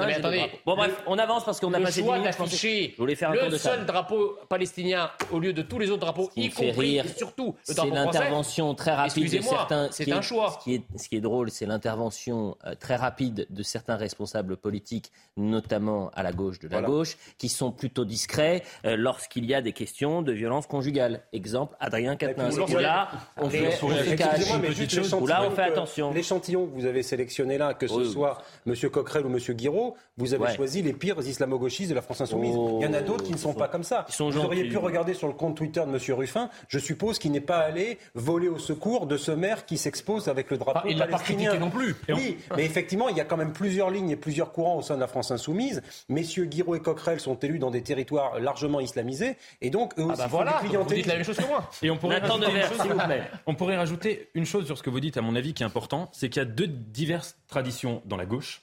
Il y en a une qui consiste à s'engager sur des conflits internationaux, mhm. et on a une autre qui consiste à importer des conflits internationaux en France. Ce qui n'est pas du tout la même chose. Hein. Mm. Parce que, par exemple, dans le conflit israélo-palestinien, mm. si on veut s'engager, je ne sais pas, on se rend sur le terrain, mm. on s'intéresse à la culture palestinienne, à la conscience palestinienne, mais parfois ce n'est pas du tout le cas. la de l'antisémitisme en France. D'utiliser ça comme un, comme un leitmotiv pour, si vous voulez, exciter des, sujets de politique intérieure. Et une deuxième chose que vous avez dit qui m'a interpellé, euh, Paul Melun, c'était euh, quand vous disiez euh, c'est un calcul clientéliste, sans doute qu'on s'adresse à la population musulmane. C'est sans doute vrai dans l'esprit de ce calcul, mais moi c'est quelque chose qui me fait de la peine. Ça me fait de la peine que sur des conflits internationaux, il puisse y avoir des engagements communautaristes. Moi, je me réjouis et je me réjouirais de voir des, davantage de musulmans défendre Israël et davantage de juifs défendre la Palestine, si vous voulez. Ah on ne peut pas s'exprimer uniquement à partir non, mais, allez, non, on avance. Nathan Devers, on a plus de chance d'avoir des juifs qui soutiennent la cause palestinienne que l'inverse. Hein. On avance et on va parler à présent, je le disais, c'était dans, dans, les unes de l'actualité, euh, du crack à Paris, euh, puisque vous avez euh, depuis un an aucune solution qui soit apportée aux riverains. et d'ailleurs, c'est très intéressant. On, on, a essayé de montrer une carte pour, pour présenter et voir vraiment le problème. C'est-à-dire qu'il est déplacé et jamais réglé. Si vous continuez, Jean Messia, un, je vous coupe le micro, et deux, je prends votre téléphone, vous êtes tout le temps avec. Il me dit Porte de la Villette. Non, s'il vous plaît, c'est sérieux. Vous avez une nouvelle mobilisation de riverains. Donc, au niveau de la porte de la Villette, juste avant, c'était dans le quartier euh, les Jardins des Halles. Donc, c'est à quelques centaines de mètres, disons-le. Euh, situation que les autorités voulaient provisoire, mais qui s'éternise. Il y a une nouvelle manifestation euh, aujourd'hui. D'abord, avant d'écouter le maire de, la maire d'Aubervilliers, je veux qu'on écoute les riverains excédé.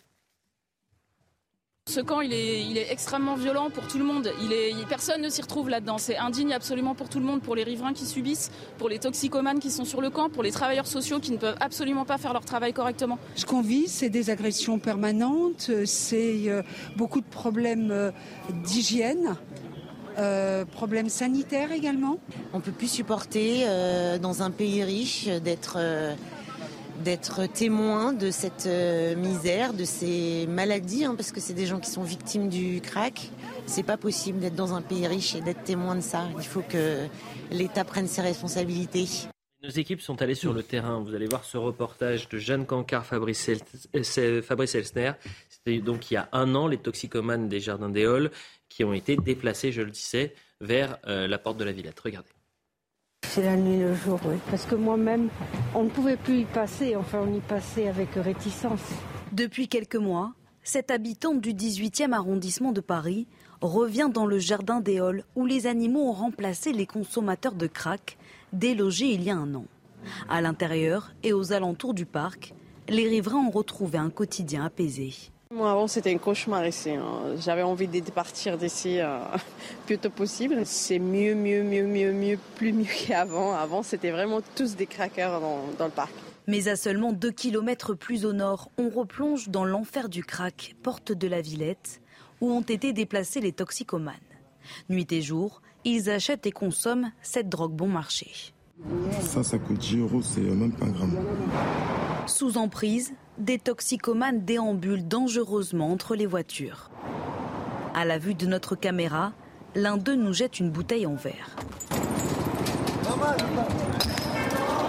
Des réactions violentes, souvent provoquées par la prise de cette drogue ultra addictive. Devant ce supermarché, quotidiennement, des bagarres éclatent.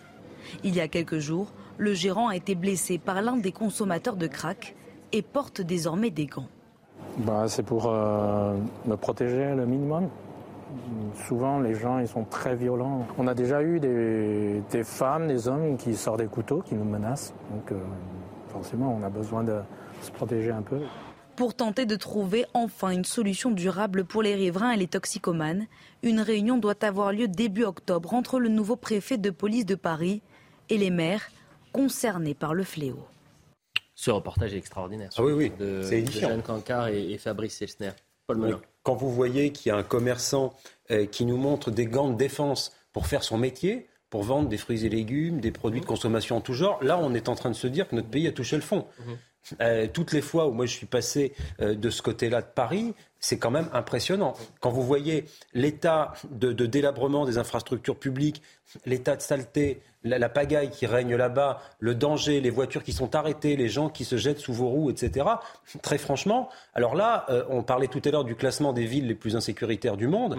On comprend pourquoi Paris peut concourir pour avoir la palme. Bien sûr. Là, c'est formidable. C'est peut-être un des seuls palmarès que Paris arrivera à avoir. C'est la palme de la ville la plus sale et la est- plus insécurisée est- de France. Ce qui est terriblement lâche, ce qui est terriblement lâche dans ce dossier qui dure maintenant depuis plusieurs mois, c'est que la colline du crack, ça arrange tout le monde puisque c'est aux portes de Paris. Absolument. Ça pose pas de problème. Vous avez parfaitement Vous mettez la colline du crack, place Beauvau, mais en 24 Absolument. heures, cette colline, elle est Place partie. Vendôme aussi, Ou place la Vendôme, bien évidemment. c'est un peu démago de dire ça, évidemment, mais, c'est vrai. Je suis d'accord vrai. avec vous. Bien Je suis sûr. d'accord avec vous, Elliot, mais je pense qu'il y a quand même, populaires, c'est tout. je pense qu'il y a quand même une limite à cette réflexion. C'est-à-dire que, alors, gra- grosso modo, le, le premier aspect, c'est qu'il y a eu de vrais problèmes de communication entre l'État et la mairie de Paris qui ne voulaient pas en entendre parler, etc. Bon, c'est en train de se régler. Problème politique. Le deuxième aspect, pardon, euh, au pied de l'hôtel de ville à Paris. On verra combien de temps ça va Peut-être, mais ensuite il y a un problème légal parce qu'en réalité, comment est-ce que vous réglez le problème du crack? On n'est pas face à un trafic qui est un trafic extrêmement important en termes de nombre. On n'est pas face à un trafic qui emploie les réseaux habituels du trafic de Moi, drogue, dis, cocaïne, simple, hein. etc., Oui, etc. c'est très simple, très et par ailleurs, et, et par ailleurs, s- produire en effet euh, du crack, c'est relativement facile. Oui. Vous pouvez toujours démanteler un réseau.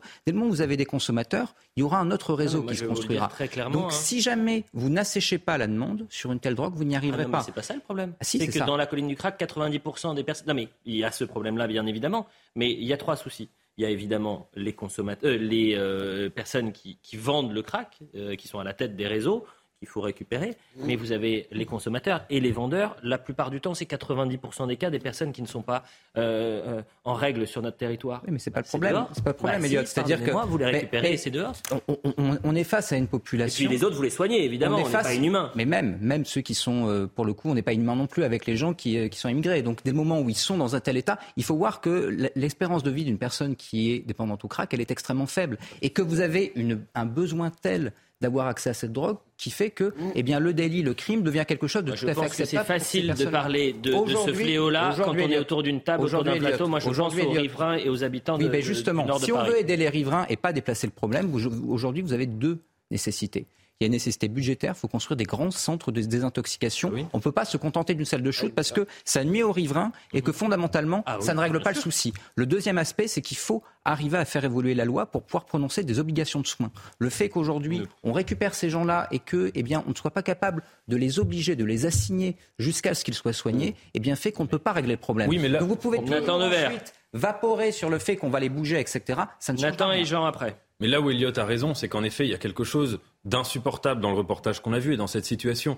Quand la préfecture et la mairie disent qu'ils vont faire une réunion pour envisager une solution durable, ça fait combien de temps qu'on entend ce genre d'éléments de langage qui sont mais vraiment mais inaudibles et qui sont mais indignes par rapport aux populations euh, des riverains? C'est-à-dire que on change à chaque fois de quartier en se disant les riverains vont supporter cette situation de tel ou tel quartier pendant X mois, puis on ira dans un autre quartier plus tard. Moi je fais un pari ce soir avec vous, on peut le faire, hein, mais que la solution durable en question, ça va être quoi? Elle va aboutir tout simplement à déplacer encore une fois le Bien problème vers je ne sais quelle euh, porte de Paris ou vers je ne sais quel arrondissement. Sans obligation de soi, ce sera le cas. Exactement. Les solutions que vous préconisez, elles sont simplissimes. Pourquoi, euh, en effet, euh, en- envisager des constructions de centres de, de désintoxication et des obligations de soins Quand on voit, par exemple, sur le plan sanitaire, puisque là on parle d'une chose sanitaire, quand, sur un autre dossier sanitaire comme la crise sanitaire, tout ce que l'État a pu prendre comme mesure parfois totalement En 24 disproportionnée. heures, vous étiez chez vous bloqué. Exactement. Et là, Vous des aviez mesures le droit de faire un kilomètre. Élémentaires, comme construire des centres de désintoxication qui ne sont pas pris, c'est absolument Jean. Messia, que je trouve très calme sur ce sujet. Que se passe-t-il, Jean Bah, Vous rien, êtes sans voix Ça vous laisse sans voix là Ah non, parce que je me fais rabrouer à chaque Oh, fois que j'interviens. mais non. On va lui faire un câlin pendant la lucidité. on va vous faire-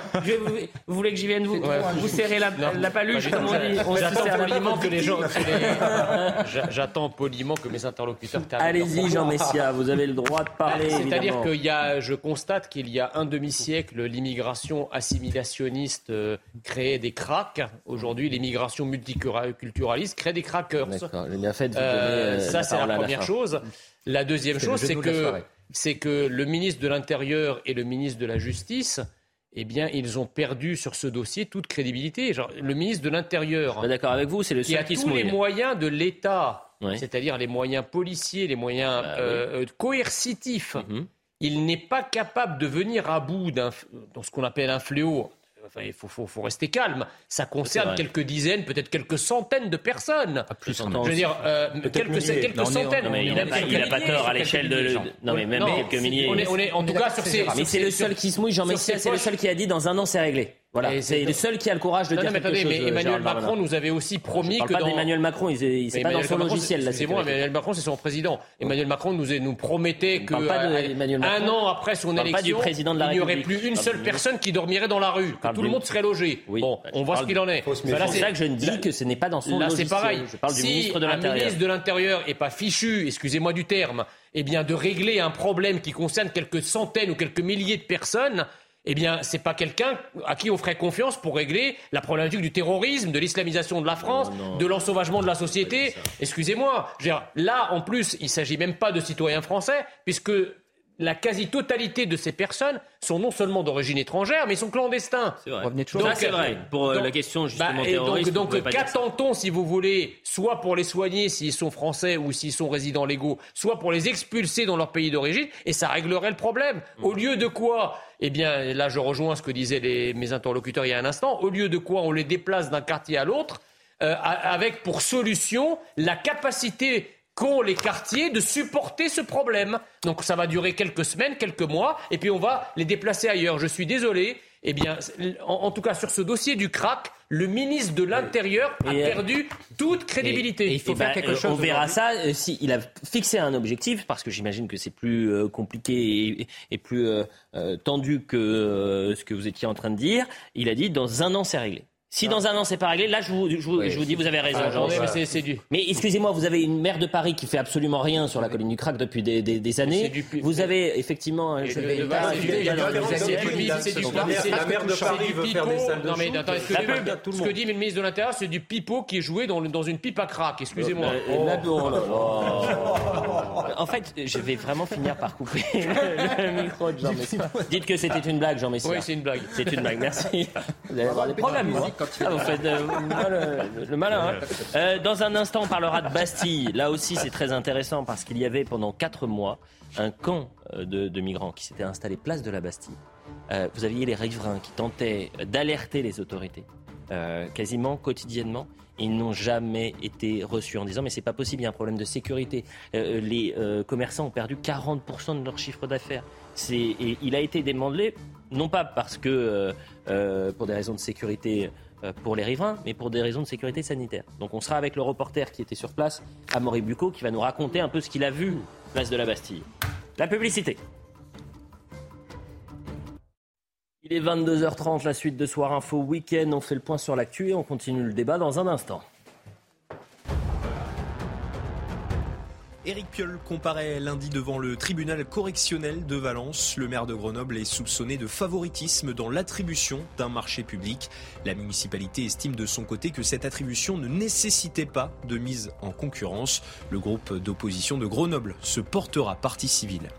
Renaissance demande une commission d'enquête sur d'éventuels financements russes de partis politiques français.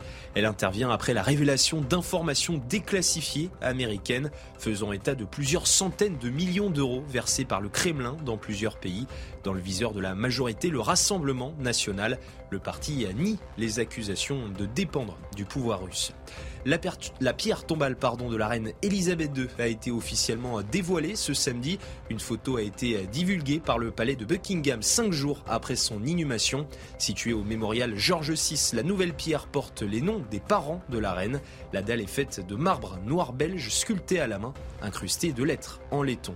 Et puis le décollage de la méga fusée pour la Lune annulé à cause d'une tempête. Il était prévu ce mardi. La très attendue mission test Artemis 1 est donc reportée une nouvelle fois. La tempête devrait se renforcer en ouragan au cours des prochains jours qui viennent et remonter via le golfe du Mexique vers la Floride. Voilà pour le point sur l'information. On est toujours avec Jean Messia, Paul Melun, Benjamin Morel et Nathan Dever. Et on est en direct avec euh, Amaury Bucco. Merci d'être avec nous, euh, Amaury. Vous êtes euh, journaliste et reporter, et vous êtes journaliste au service police-justice de CNews. Vous étiez euh, hier euh, place de la Bastille. Pourquoi place de la Bastille? Parce qu'il y avait un campement de migrants et qui a été d'ailleurs euh, démantelé hier. Ça faisait depuis le mois de mai dernier qu'une centaine de migrants s'y étaient installés. avec évidemment l'aide d'associations. Les riverains sont soulagés, bien évidemment, qu'il soit démantelé ce camp, mais ils craignent leur retour. On va voir votre sujet que vous avez pu faire avec Olivier Gangloff, Aminat Adem et à Inès Alicane et on en parle juste après. Opération démantèlement de camps, installé depuis plus de trois mois place de la Bastille. Et soulagement pour les riverains.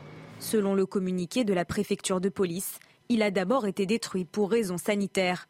Une épidémie de Galles avait été constatée par l'agence régionale.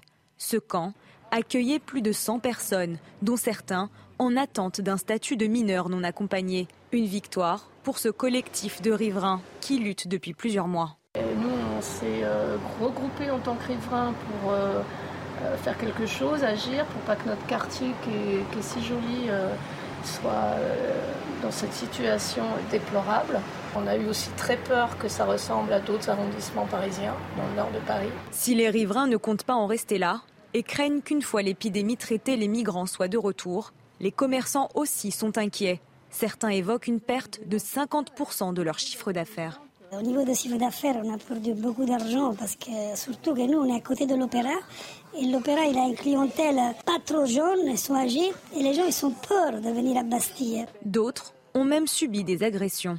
Et les mecs, ils viennent, ils traversent la rue. Tu... Pourquoi tu montes tes doigts sur moi? Ils m'attrapent par là. Et, et ben, vraiment, c'est honteux. À mon âge, je ne veux pas me, disputer dans la rue. Certains jeunes migrants du camp ont d'ores et déjà été acheminés vers des hébergements pour adultes. Amaury Bucco, merci d'être avec nous. Euh, je rappelle que vous étiez justement euh, place de la Bastille hier. Racontez-nous ce que vous avez euh, vécu et vu et, les témoignages que vous avez pu récolter. Hmm.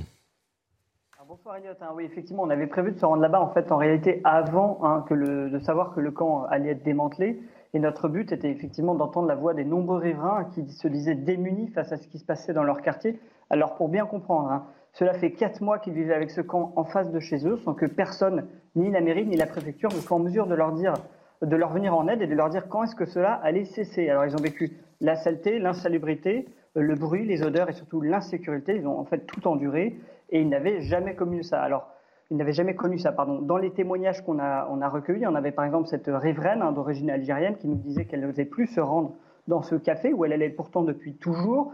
On a aussi donc plusieurs commerçants hein, qui nous ont dit qu'ils avaient perdu 50% de leur chiffre d'affaires. On peut se demander qui va les rembourser hein, de cette perte.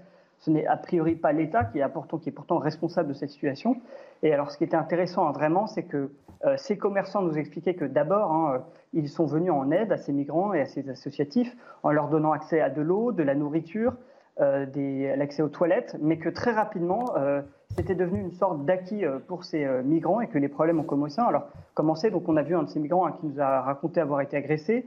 Euh, il nous a raconté aussi s'être fait voler des couteaux. D'autres nous ont raconté hein, que des clients s'étaient fait voler leurs affaires et puis que beaucoup de clientes hein, s'étaient fait régulièrement importuner. Et alors leur crainte, effectivement, aujourd'hui, c'est que ça recommence et que, à cause de, que, que, cette association fasse revenir des migrants dans les prochaines semaines ou dans les prochains mois. Expliquez-nous justement un peu quelle est euh, cette association, ses méthodes. Est-ce que ce n'est pas une, une forme, euh, et oui, on va en parler juste après, de, chantage humanitaire en quelque sorte? Ben Oui, alors effectivement, je pense que c'est le bon terme. En fait, en se rendant sur place, qu'on s'est rendu compte, euh, je pense, hein, c'est que cette association repose sur deux paradoxes. Alors le premier, c'est que euh, Utopia 56, hein, qui est l'association qui a installé ces, ces gens-là, d'abord 50 puissants, voudrait en fait que la France accueille un peu toute la misère du monde, hein, qu'elle s'en occupe bien, c'est-à-dire qu'elle ait un logement pour tout le monde. Or, c'est parce que ces migrants, très souvent clandestins, arrivent en trop grand nombre que la France est incapable de pouvoir s'en occuper euh, dignement. Et c'est à cause de ce genre d'association, finalement, hein, que les moyens mis en place, mis en place par l'État, pardon, comme les centres d'hébergement, se retrouvent surchargés. Ça, c'est le premier paradoxe. Et alors, le deuxième paradoxe hein, dont je voudrais vous parler, c'est que finalement, en en parlant aussi avec les riverains et les commerçants, c'est que ces associations contribuent à déshumaniser les migrants à qui elles portent pourtant secours. Parce que si vous avez un seul SDF en bas de chez vous, qu'il soit migrant ou non, hein, vous allez apprendre à le connaître, vous allez vous y attacher, vous allez l'aider, le nourrir, le, connaître en fait tout simplement. Mais si vous avez 100 migrants en bas de chez vous, c'est impossible. Vous n'avez plus euh, d'individus en face de vous, vous avez une espèce de masse envahissante, invasive et littéralement impressionnante. Et c'est exactement ce qui s'est passé dans la tête de ces riverains qui au départ étaient, euh, qui ont un cœur comme tout le monde, qui sont des hommes, qui voulaient les aider, euh, qui avaient de l'empathie individuellement pour chacun de ces migrants, mais qui se sont retrouvés désemparés par la masse et le désordre inévitable créé par ces camps de migrants, puisque vous avez forcément des effets de groupe et, d'entraînement. Hein. Et donc, euh, voilà, vraiment, c'était tout ce que je pouvais vous dire sur ce qu'on avait vu sur place en allant à la Bastille vendredi dernier. Merci beaucoup à, Maurice Bucco et merci euh, aux équipes de, la rédaction qui nous ont permis d'avoir ce euh, reportage. On commence le débat. Les mêmes causes produisent les mêmes effets. Vous avez des associations qui ont très bien compris les failles de l'État, qui ont, très bien compris les difficultés pour justement déloger les, migrants. Et vous avez des riverains qui en souffrent et commerçants qui perdent 50% de leur chiffre d'affaires. Paul Melun. Oui, et puis ces associations, a priori, c'était très bien dit par vos reporters, euh, ces associations veulent qu'on accueille les migrants dans des conditions décentes, qu'ils aient tous un logement, etc. Mais pour pouvoir accueillir dignement et organiser l'accueil de l'immigration, encore faut-il qu'il s'agisse d'une immigration résiduelle. Là, le problème, ce qui crée ce qu'on est en train de commenter là, à savoir cette pagaille euh, avec ces camps, eh bien, c'est l'immigration de masse. C'est que dès lors qu'il n'y a plus de frontières au pourtour de l'Union européenne, c'est d'ailleurs une volonté européenne, Frontex est sous-doté, euh, la, logique européenne, l'idéologie de l'Union européenne est de ne pas mettre de barrières aux, frontières de l'Union européenne. Mmh. Par conséquent, effectivement, ces images-là, eh bien, elles sont la, la résultante de cette politique migratoire qui est extrêmement permissive. Du moment que vous acceptez, que vous fermez les yeux sur cette immigration de masse, voire même que vous l'encouragez au plus haut sommet de l'État et auprès de l'ensemble des hiérarques de Bruxelles, eh bien, vous avez dans nos, sur nos places, dans nos villes, ce type de scènes qui vont être amenées à se généraliser, à se reproduire et même à se multiplier, voire à exploser. Mhm. Donc, à un moment donné, il va falloir se poser la question des frontières. Alors, je sais que ce sujet-là, des frontières, rien que le mot, donne des frissons et des sueurs froides à une bonne partie des dirigeants de l'Union européenne, mais pourtant, il serait peut-être temps de, de s'y employer aux frontières et de réfléchir à un redéploiement de Frontex, à l'embauche de douaniers et à la protection de nos frontières extérieures. Ce qui est également choquant, euh, peut-être, euh, selon ce, on va voir ce que vous allez me dire, mais euh, ce camp, il a été démantelé pour des hmm. raisons sanitaires. C'est-à-dire que parce qu'il y avait euh, potentiellement une épidémie de Galles, on a démantelé le camp. C'est absolument pas parce que les riverains ou les commerçants n'en pouvaient plus. C'est pas pour les raisons de sécurité. C'est pas parce que euh, ces migrants clandestins n'étaient pas accueillis dans des conditions suffisamment dignes. C'est pour des raisons sanitaires. Benjamin oui, mais parce que, mais moi, je rejoins en grande partie ce que disait Paul Melun tout à l'heure, c'est-à-dire que, en effet, on démantèle pour des raisons sanitaires, parce qu'en réalité, vous démantelez, mais c'est un peu comme la question du crack tout à l'heure. Vous si vous démantelez, vous ne faites que ah, déplacer le problème parce que dès le moment, bah, les, les, gens vont pas disparaître comme par magie. Mmh. Donc ils sont dans une situation qui est une situation compliquée et on ne peut pas les, on ne peut pas les chasser. Et le problème, en effet, moi je veux bien qu'on regarde du côté des associations, mais les associations, ce sont les petits détaillants. Le grossiste, mmh. en effet, le vrai problème, excusez-moi, mais aujourd'hui, c'est la politique européenne. C'est la politique des frontières, Paul l'a dit sur Frontex. C'est également. J'entends, d'accord, l'Europe, l'Europe, mais là, aujourd'hui, vous pouvez agir rapidement. Ça fait quatre mois que ces oui, habitants mais non, justement, justement, Elliot, parce que vous allez les déplacer, vous allez faire quoi?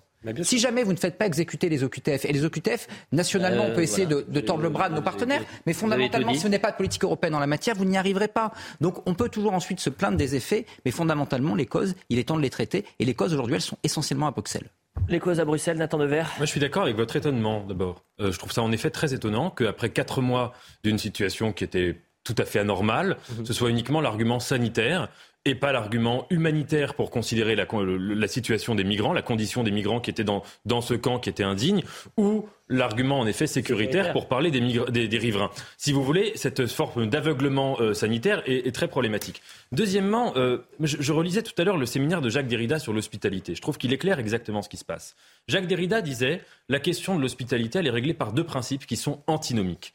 Premièrement, il y a ce qu'il appelle la loi de l'hospitalité, c'est-à-dire qu'un pays se grandit à accueillir sans condition toute personne qui en a besoin et sans même regarder qui est la personne, ce qu'incarnent ces associations. Mais Jacques Derrida ajoutait, mais Jacques Derrida ajoutait, il y a aussi les lois de l'hospitalité. C'est-à-dire que dans la réalité, dans un pays euh, qui, est, effectif, qui n'est pas seulement un pays utopique comme le nom de cette association, eh bien l'hospitalité, elle obéit aussi à des critères, d'abord de, de, quantité, euh, en fonction des personnes qu'on peut accueillir, critères de sécurité, critères de vérification, etc. Et euh, manifestement, c'est cette situation-là, cette incapacité de penser cette antinomie entre les deux hospitalités, qui aboutit à ce genre de situations qui sont absolument dramatiques. Et je mettrai juste une dernière chose qui est à mon avis centrale pour reprendre le débat de Paul c'est que je pense qu'il faut avoir une distinction entre le droit d'asile, donc très concrètement des gens qui fuient des pays où ils sont en danger de mort, et, euh, donc ces gens-là, on les accueille, on se débrouille pour les accueillir dignement, etc. Et ça, c'est en quelque sorte un transcendantal, une question, euh, me semble-t-il, indiscutable dans un État de droit, Bien sûr. discuter. Et puis ensuite, la question migratoire, qui est une question politique et dont on doit évidemment. On est bien Non mais excusez-moi, mais aujourd'hui, vous avez parfaitement raison. La seule chose que je comprends pas, c'est où Jacques Derrida met la question de l'identité, parce qu'un pays, c'est avant tout une identité. Alors je joins, je vous rejoins. Euh, sur l'analyse que vous faites par rapport à la souveraineté, les frontières, etc.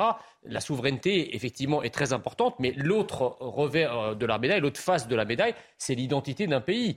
Donc euh, effectivement, si, vous, si la question c'est d'accueillir tous ceux qui en ont besoin, mais ben, dans ce cas-là, il y a des centaines de millions de personnes à travers le monde qui ont besoin d'être accueillies pour toutes les raisons possibles et imaginables, et des questions sur lesquelles aucun humaniste ne peut être insensible. Quand vous fuyez la famine, quand vous fuyez la guerre, quand vous fuyez la persécution. Si vous êtes un humaniste, vous ne pouvez pas être insensible à ça. Et c'est pour ça d'ailleurs que quand Emmanuel Macron dit euh, que son approche de l'immigration doit être une, approche à la fois, euh, euh, comment dirais-je, humaniste et contrôlée, c'est totalement antithétique.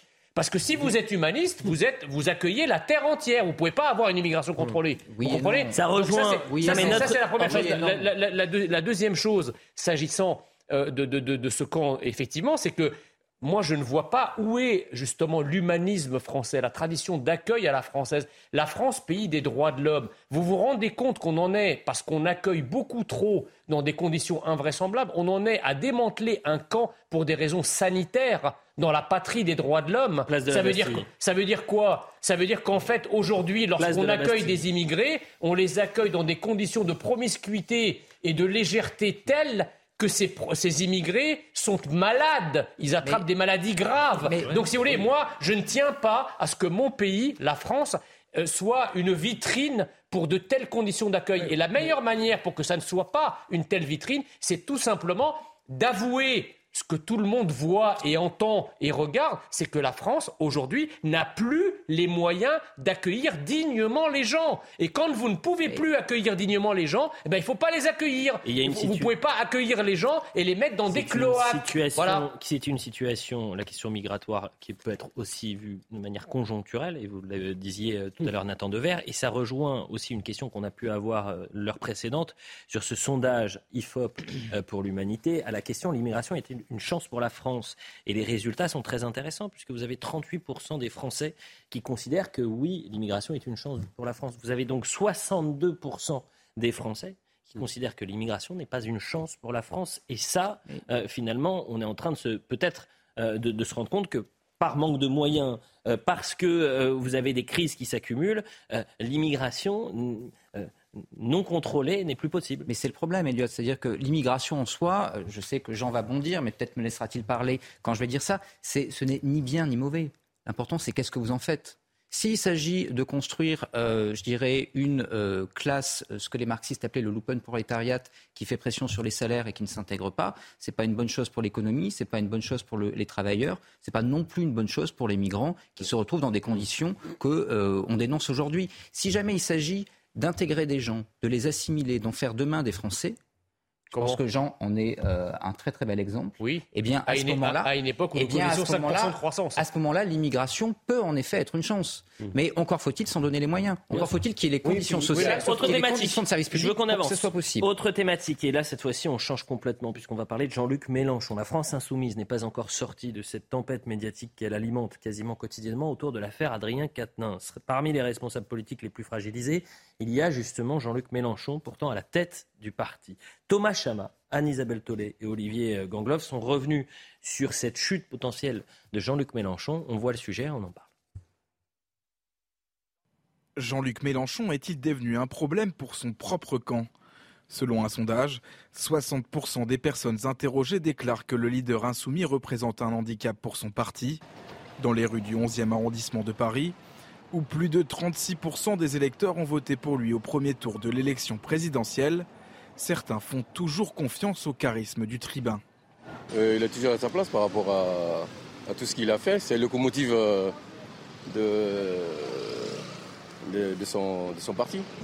Enfin, bah, en vrai, qu'il y a de mieux D'autres électeurs interrogés veulent en revanche tourner la page des années Mélenchon. Comme à chaque fois, Mélenchon, il n'a pas toujours les meilleures réactions. En fait, on, la France insoumise n'est pas Mélenchon, c'est ce que c'est ce qu'on essaye de, de, faire valoir. Mais il, il, je crois qu'il va s'en aller. Hein. C'est plus la fin que le début, en tout cas pour lui. On aimerait quand même qu'il passe la main. Pour le parti, les prochaines échéances électorales auront lieu en 2024 à l'occasion des élections européennes. Reste à savoir si la tête d'affiche du mouvement sera toujours Jean-Luc Mélenchon. Jean-Luc Mélenchon est-il un, un, boulet pour la France insoumise d'un temps de verre? Écoutez, je, j'ai observé tout ce qui s'est passé autour de l'affaire Quatennens en repensant à cette excellente série qu'était Baron Noir. C'est une série absolument prophétique sur plein de sujets qui avait prévu la naissance du macronisme, etc.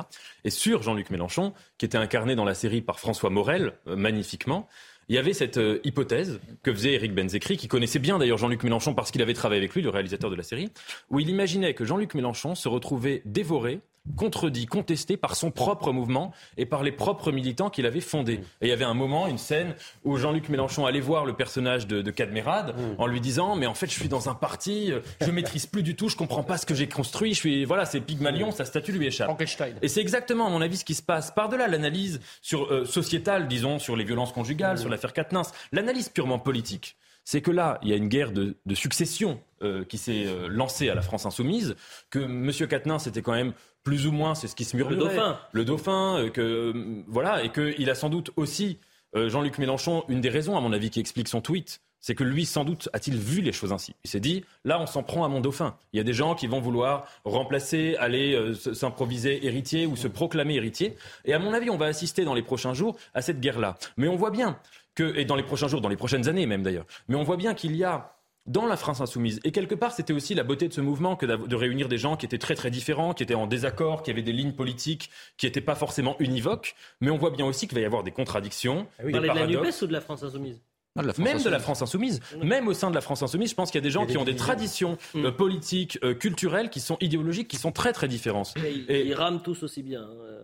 A pas des traditions. pas dans le même sens. Et non. Pas mais parce que ce qui réunissait tout ça, c'était l'éloquence de Jean-Luc Mélenchon. Jean-Luc Mélenchon, j'en parle Voilà. au passé, mais c'est surtout une rhétorique. Oui, c'est une éloquence qui, qui fait grand- une grande partie des, des- des grandes traditions Non, de la gauche, si vous je- voulez. Paul Melun. Je rejoins l'analyse qui vient d'être faite par Nathan. Je crois que le seul trait d'union de la France insoumise qui pouvait euh, exercer une certaine pérennité sur le mouvement, c'était Jean-Luc Mélenchon, incontestablement.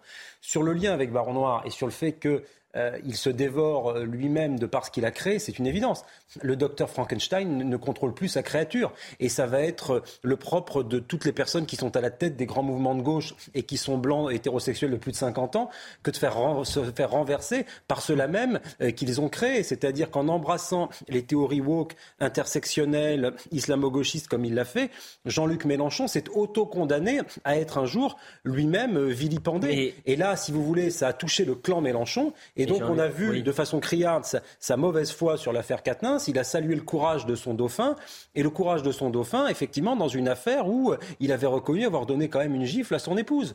De la même manière. Et toutes mais- ces affaires, si vous voulez. J'ai l'impression, et d'ailleurs il y avait l'image de Sandrine Rousseau juste avant Paul Melun, mais Oui. j'ai l'impression que Jean-Luc Mélenchon n'était pas le, le premier, ou du moins en première ligne, euh, pour alimenter ce qu'on appelle le tribunal médiatique. Euh, qui a été alimenté par tous les euh, lieutenants euh, de la France insoumise ou alors d'Europe Oui, mais enfin, le, le tweet de Jean-Luc Mélenchon, si vous pouvez me permettre, Elliot, le tweet de Jean-Luc Mélenchon est quand même l'élément déclencheur de cette polémique et de cette chute. Parce que s'il avait dès le début condamné les agissements d'Adrien Quatennens en disant voilà, ce qu'il a fait est impardonnable, par conséquent, il sera démis de ses fonctions, la polémique n'aurait même pas duré 20 minutes. Le problème, c'est que la gauche est dans une situation très difficile parce que, que ce soit les affaires de Julien Bayou avec Sandrine Rousseau, que ce soit M. Coquerel il y a quelques jours, que ce soit maintenant M. Quatennens, que ce soit à l'époque d'autres leaders de la gauche comme Tahabouaf, Ou à un moment Porte. donné, exactement, et Thomas Porte, effectivement, et puis encore avant Denis Baupin. En fait, l'histoire dit que de toute façon, un certain nombre de dirigeants de la gauche, mais ils sont très nombreux, tombent les uns après les autres pour des affaires de mœurs. Et donc, les mêmes qui euh, critiquaient ce qui se passait dans les autres partis, y compris à droite, vertement, sont pris à leur propre piège. Oui, je rejoins tout à fait ce qui a été dit. Si vous voulez, lisez les discours de Jean-Luc Mélenchon en 2012 et 2017. Jean-Luc Mélenchon fait des discours qui sont des discours d'un grand républicain. Lisez le euh, discours à Charb, etc. Mais Jean-Luc. Mélenchon, en fait, comme beaucoup d'hommes de gauche, a, je dirais, deux tropismes qui, aujourd'hui, ont sabordé son mouvement. La- le premier tropisme, c'est de dire il faut faire l'union de tous les militants de la gauche. Et donc, du coup, vous faites entrer en effet des militants woke qui n'ont qu'une envie, c'est de vous dégager. Et deuxièmement, eh bien, il faut unir tous les combats. On parlait tout à l'heure des banlieues, etc.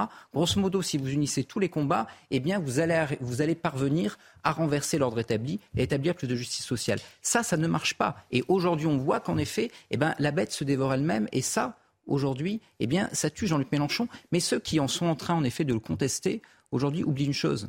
C'est que ce qui a fait 22% au présidentiel, c'est pas la France insoumise. Absolument. Ce qui a Mm. fait 22% au présidentiel, C'est le vrai. charisme de Jean-Luc Mélenchon. C'est quoi qu'on pense de lui malgré tout? L'intelligence et la bête politique qu'il Mm. est. Et si demain vous avez Éric Coquerel, Clémentine Autain, Daniel Obono ou Sandrine Rousseau, candidats à la présidentielle pour la NUP, ça fait moins de 5%.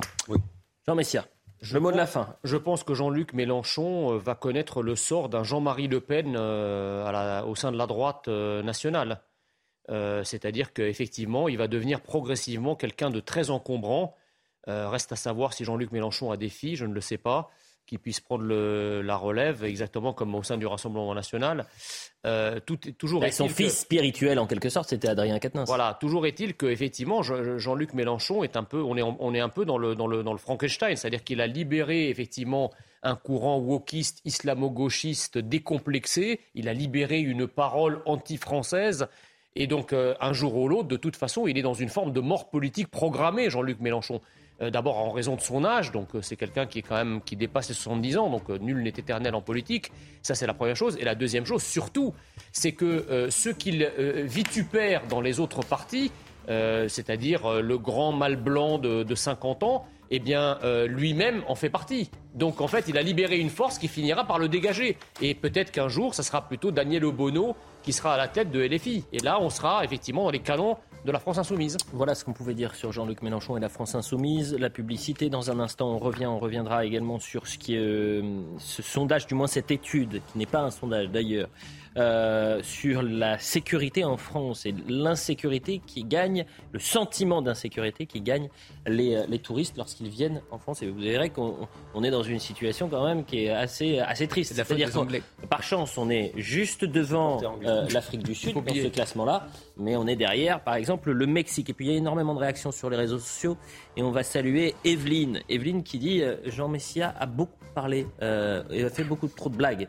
La moitié n'était pas drôle. Non. Elle dit la Et moitié n'était pas drôle. Jean Messia. Et encore, elle ne les a pas toutes Il va falloir muscler votre jeu pour, euh, pour, pour- pour- pour le point virgule la semaine prochaine. Je vais vous en citer d'autres qui ont été- là. Moi, Jean Messia, je suis d'accord avec presque rien, mais je trouve qu'il est drôle. Ah, bah oui, évidemment. C'est le plus bel hommage que je puisse entendre.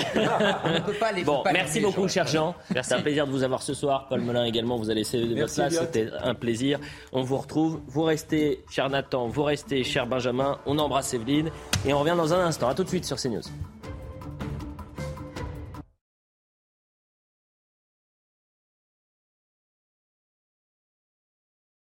Un sentiment pas seulement français mais également partagé par euh, les touristes venus en France. Le classement mondial Numbeo présente un tableau alarmant euh, de la sécurité dans nos principales villes, toutes dévissent au point que Médéine serait perçue comme plus sécure que Paris.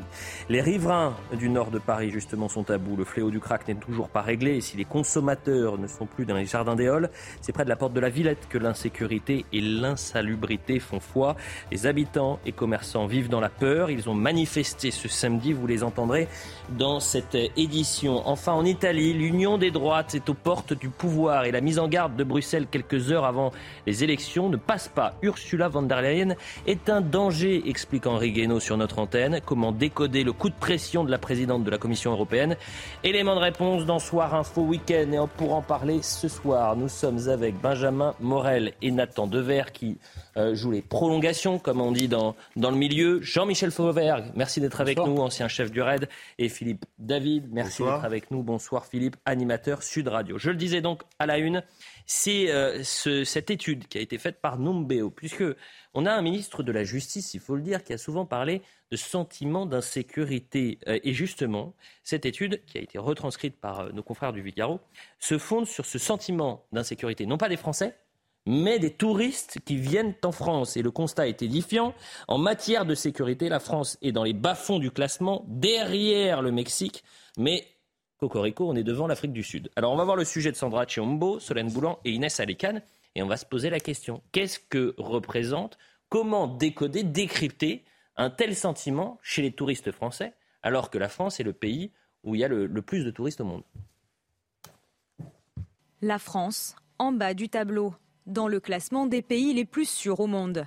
Classé 27e sur 29, l'Hexagone se situe derrière la Turquie, le Pakistan ou encore le Mexique et trouve sa place devant le Brésil et l'Afrique du Sud, qui occupent les deux dernières places du classement. Une situation qui interroge. Ce n'est pas un classement euh, qui s'appuie sur euh, des chiffres, c'est quelque chose qui demande aux touristes, hein, dans les villes soi-disant les plus sûres du monde ou les plus fréquentées par des touristes, hein, s'ils se sentent oui ou non en insécurité. C'est intéressant parce que ça ne mesure pas nécessairement la réalité des choses, mais la manière dont elle est perçue. Sur 12 villes françaises présentes dans le classement, Seulement Strasbourg se trouve dans le top 200, en occupant la 166e place sur un total de 453 villes classées dans le monde. Loin derrière Abu Dhabi, Saint-Sébastien ou encore la ville de Québec. De son côté, Nantes est la mauvaise élève, se situant à la 407e place face à l'insécurité. Les Nantais sont en colère. Trois fois en six mois, on a essayé de me voler mon portable, dont deux fois deux jours de suite. Devant chez vous quasiment euh, Devant chez moi exactement. Je déménage. J'ai fait un burn-out cet hiver parce que c'était trop. Enfin, au niveau européen, les villes françaises s'enfoncent plus vite que les autres villes d'Europe. Pendant que j'écoutais le sujet, je me suis fait cette euh, réflexion. Nantes, ville à gauche. Toulouse, droite. Ah, ville à droite. Eh Mais Marseille, Marseille, oui. ville à gauche. Paris. Pas depuis longtemps. Ville à gauche. Bah oui. Bon, en tous les cas, quel échec de voir la France si loin dans ce classement des pays les, plus, les moins sûrs du monde? C'est de la faute des Anglais. Hein. Ils nous ont déjà fait le coup pendant la guerre de 100 ans. Et là, force est de constater que cette insécurité leur est due, selon Gérald Darmanin. J'imagine que vous faites référence évidemment au, au, Stade de France. Mais plus sérieusement, comment vous le décryptez, décodez Philippe David La déchéance d'un pays, une chute qui dure depuis 40 ans et devant laquelle la seule réponse sont des incantations du style l'insécurité est un sentiment d'extrême droite. Je cite peu ou prou ce qu'a dit Éric Dupont-Moretti. On est 27e, 28e le Brésil. Le Brésil, on vous dit, quand vous sortez de l'hôtel, ne laissez, prenez pas votre montre, ne prenez pas votre gourmette, ne prenez pas votre bracelet, pouvez vous faire dépouiller par les gens des favelas? Afrique du Sud, encore plus violent que le Brésil. Là, c'est pas les favelas, c'est plus c'est de l'anglais, c'est les townships Mhm. où vous pouvez vous faire descendre à n'importe quel coin de rue. Philippe David, et je, vais on vous a encore un- une chance. je vous coupe parce que je vous donne un cas pratique. Vous Oui. avez peut-être des enfants. Oui. Euh, imaginons que vous ayez une fille qui a une vingtaine d'années et vous avez son amie américaine qui vient pour la première fois en France. Elle arrive à Paris et euh, elle vous dit euh, bah, j'ai je- je- je fais- j'ai une fête euh, à 23h près de, de la porte de la Villette. Vous lui dites quoi? Je lui dis, ne va pas à la porte de la Villette, c'est pire que le Bronx. Bah vous avez tout dit. Jean-Michel Feuberg. Effectivement, euh, je partage ce, qui vient d'être dit, mais il y a quand même une chose à laquelle il faut penser, c'est que quand vous allez à Abu Dhabi, ou à Doha, euh, quand vous allez en Espagne aussi, euh, vous voyez dans la rue du policier, vous voyez de la sécurité privée, vous voyez des polices municipales. En France aujourd'hui, sur pas mal de villes, et en particulier les villes que vous avez citées, euh, vous voyez, euh, fa- faites l'expérience, mettez-vous à la terrasse d'un café et euh, comptez le nombre de, de policiers que vous allez voir passer. D'ailleurs, vous les verrez, le peu que vous allez voir passer, policiers et gendarmes, hein. Mhm. le peu que vous allez voir passer, vous allez les voir. Ça me fait mal de vous dire ça parce Ouais, que J'imagine bien, puisque vous êtes ancien chef de mais règle. mais euh, il faut s'interroger là-dessus. Le peu que vous allez voir passer, vous allez les voir passer en voiture, donc qui ne seront pas en contact avec la population quand vous êtes en voiture. Vous êtes dans une cage de Faraday, vous n'êtes pas en, en- en contact avec la population. Et il y a aussi ce sentiment-là. La- la- la- le sentiment de, de, de sécurité ou d'insécurité, comme vous le voulez, il est euh, rendu aussi à ces, à ces touristes-là par la présence ou l'absence de, de, de policiers et de gendarmes sur le terrain. Pourtant, pourtant, notre pays, quand vous ajoutez la police nationale, la gendarmerie nationale, on est un des pays les plus fliqués d'Europe. Et c'est un, un des pays où, où- dans lequel la Cour, la cour, de, euh, la cour des comptes l'a, l'a- l'a dit, euh, il, y a, il y a le moins de policiers, malgré l'augmentation du nombre de policiers, il y a le moins de policiers et de gendarmes sur le terrain. Dans, dans la rue. Donc, il faut, donc l'idée, c'est bien de, dans les, dans les temps qui vont arriver, de doubler le nombre de la on présence peut dire vulgairement, mettons du bleu dans la rue, c'est une première étape. C'est, euh, Bien sûr. Ça marche sur deux jambes. Si vous avez les délinquants qui volent, qui agressent, Et qui qui, sont sont, pas- encore dans la rue, et qui sont parce pas- qu'il n'y a pas de place en prison, euh, parce que la justice ne fait pas son job, Ça, la je peux vous assurer que vous pouvez en mettre Non, 20 000 mais de policiers dans la rue, il se passe on d'accord. Nathan Devers, sur le fait que Medellín soit devant plus sûr. Alors, je ne parle pas de la boîte de nuit euh, parisienne, hein. là je parle de la ville, Medellín en Colombie, qui est plus sûre que Paris. Alors j'aurais deux remarques. La première, j'ai lu attentivement euh, les termes de cette étude. Il y a quelque chose qui m'a euh, gêné, c'est que Numbeo n'est pas un institut de statistiques C'est vrai. de sondage, c'est juste une base de données vrai. où n'importe qui peut écrire plus ou moins un peu comme Wikipédia. On peut, il y a des D'accord, voilà, mais bon, c'est vrai que c'est pas euh, l'IFOP, c'est pas un institut de sondage. Et donc, en fait, ça mesure. Chaque touriste CSA, qui va dans une ville dit s'il s'est senti en sécurité dans la ville. Donc Oui. ça a une analyse pour chaque ville. Oui. Mais ça n'a aucune valeur comparative. C'est-à-dire qu'un touriste qui est allé à Paris Mhm. ne peut pas comparer avec une expérience à Medellín ou, ou ailleurs. Et vous ajoutez à cela, moi, j'ai été frappé de voir que dans les dix premières villes, vous aviez énormément les États, euh, les Émirats Arabes Unis qui étaient surreprésentés. Euh, évidemment que le sentiment de sécurité euh, dans une situation de tourisme n'est pas le même selon que vous allez dans un hôtel 5 étoiles Mhm. Bien ou selon que vous allez dans une auberge de jeunesse. Donc, à Paris, il y a un tourisme qui est plus diversifié que, par exemple, aux Émirats arabes. Ceci étant dit, deuxième remarque, et je me nuance, évidemment qu'il y a non seulement une insécurité, mais même une forme d'indignité générale dans la manière dont, en France, nous recevons nos touristes. Et je le dis d'autant plus que nous en avons déjà euh, parlé souvent, et à tous les points de vue, du point de vue sécuritaire, du point de vue de la saleté de notre ville. Quand on regarde les lieux touristiques, quand on regarde euh, le Champ de Mars, quand on regarde le Trocadéro à Paris, pour mais les exemples, on pourrait les Le multiplier. Champ de Mars, vous savez qu'il y a un papier formidable. On n'a pas eu le temps de le traiter, mais je pense que je le ferai demain. Je le dis aux téléspectateurs d'ailleurs.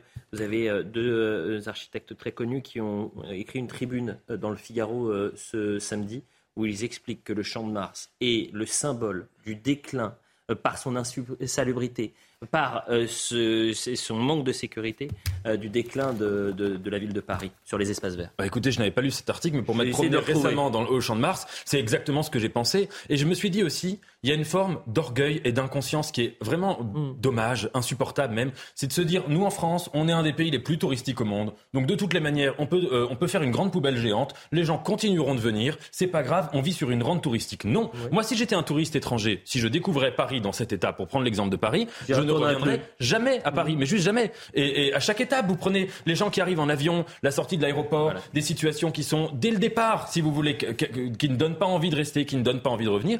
Donc évidemment qu'il y a un problème général sur la manière dont on reçoit les gens. Benjamin Morel, le mot de la fin sur cette thématique et on écoutera euh, François Bersani juste après. Non, je rejoins en grande partie ce qui a été dit. Je crois qu'il y a une forme d'ignorance aujourd'hui du capital touristique et de ce qui peut apporter notre économie. On le chiffre à Bercy, mais en réalité, on ne fait rien pour l'entretenir. Deux exemples. Encore une fois, là, vous avez la question de la sécurité. On ne parle pas d'une sécurité euh, objective. En effet, Paris n'a malgré tout rien à voir avec Rio de Janeiro.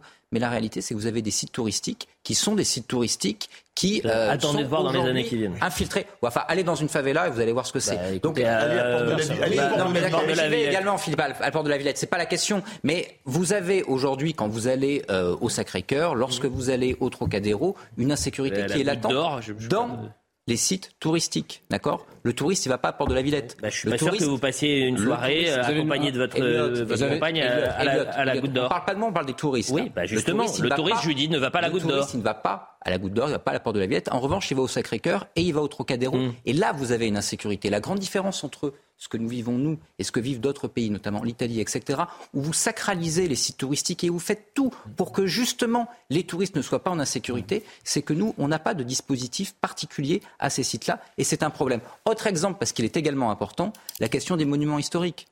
Enfin, je veux dire, ils viennent pas pour notre savoir-vivre et pour notre amour des touristes, les touristes. Ils viennent pour nos monuments historiques. Regardez, toutes les, tout- regardez les églises qui aujourd'hui sont en train de s'effondrer à Paris pour cause de fuite. Benjamin Morel, je vous coupe. Aujourd'hui, on ne prend pas soin de ce capital. vous parlais de cette Pourtant, tribune, Nathan Devers. Voilà ce qui est dit. Un exemple spectaculaire du délabrement des espaces verts à Paris. Deux points, le Champ de Mars. Sous Anne Hidalgo, l'état de dégradation de nombreux jardins publics dans la capitale, dont plusieurs connus dans le monde entier, est à peine croyable. S'inquiètent les deux architectes, Dominique Dupré-Henry et Tanguy Le Dantec. On va écouter François Bersani sur l'insécurité euh, en France et ses touristes qui n'en peuvent plus. Et ensuite, on avance.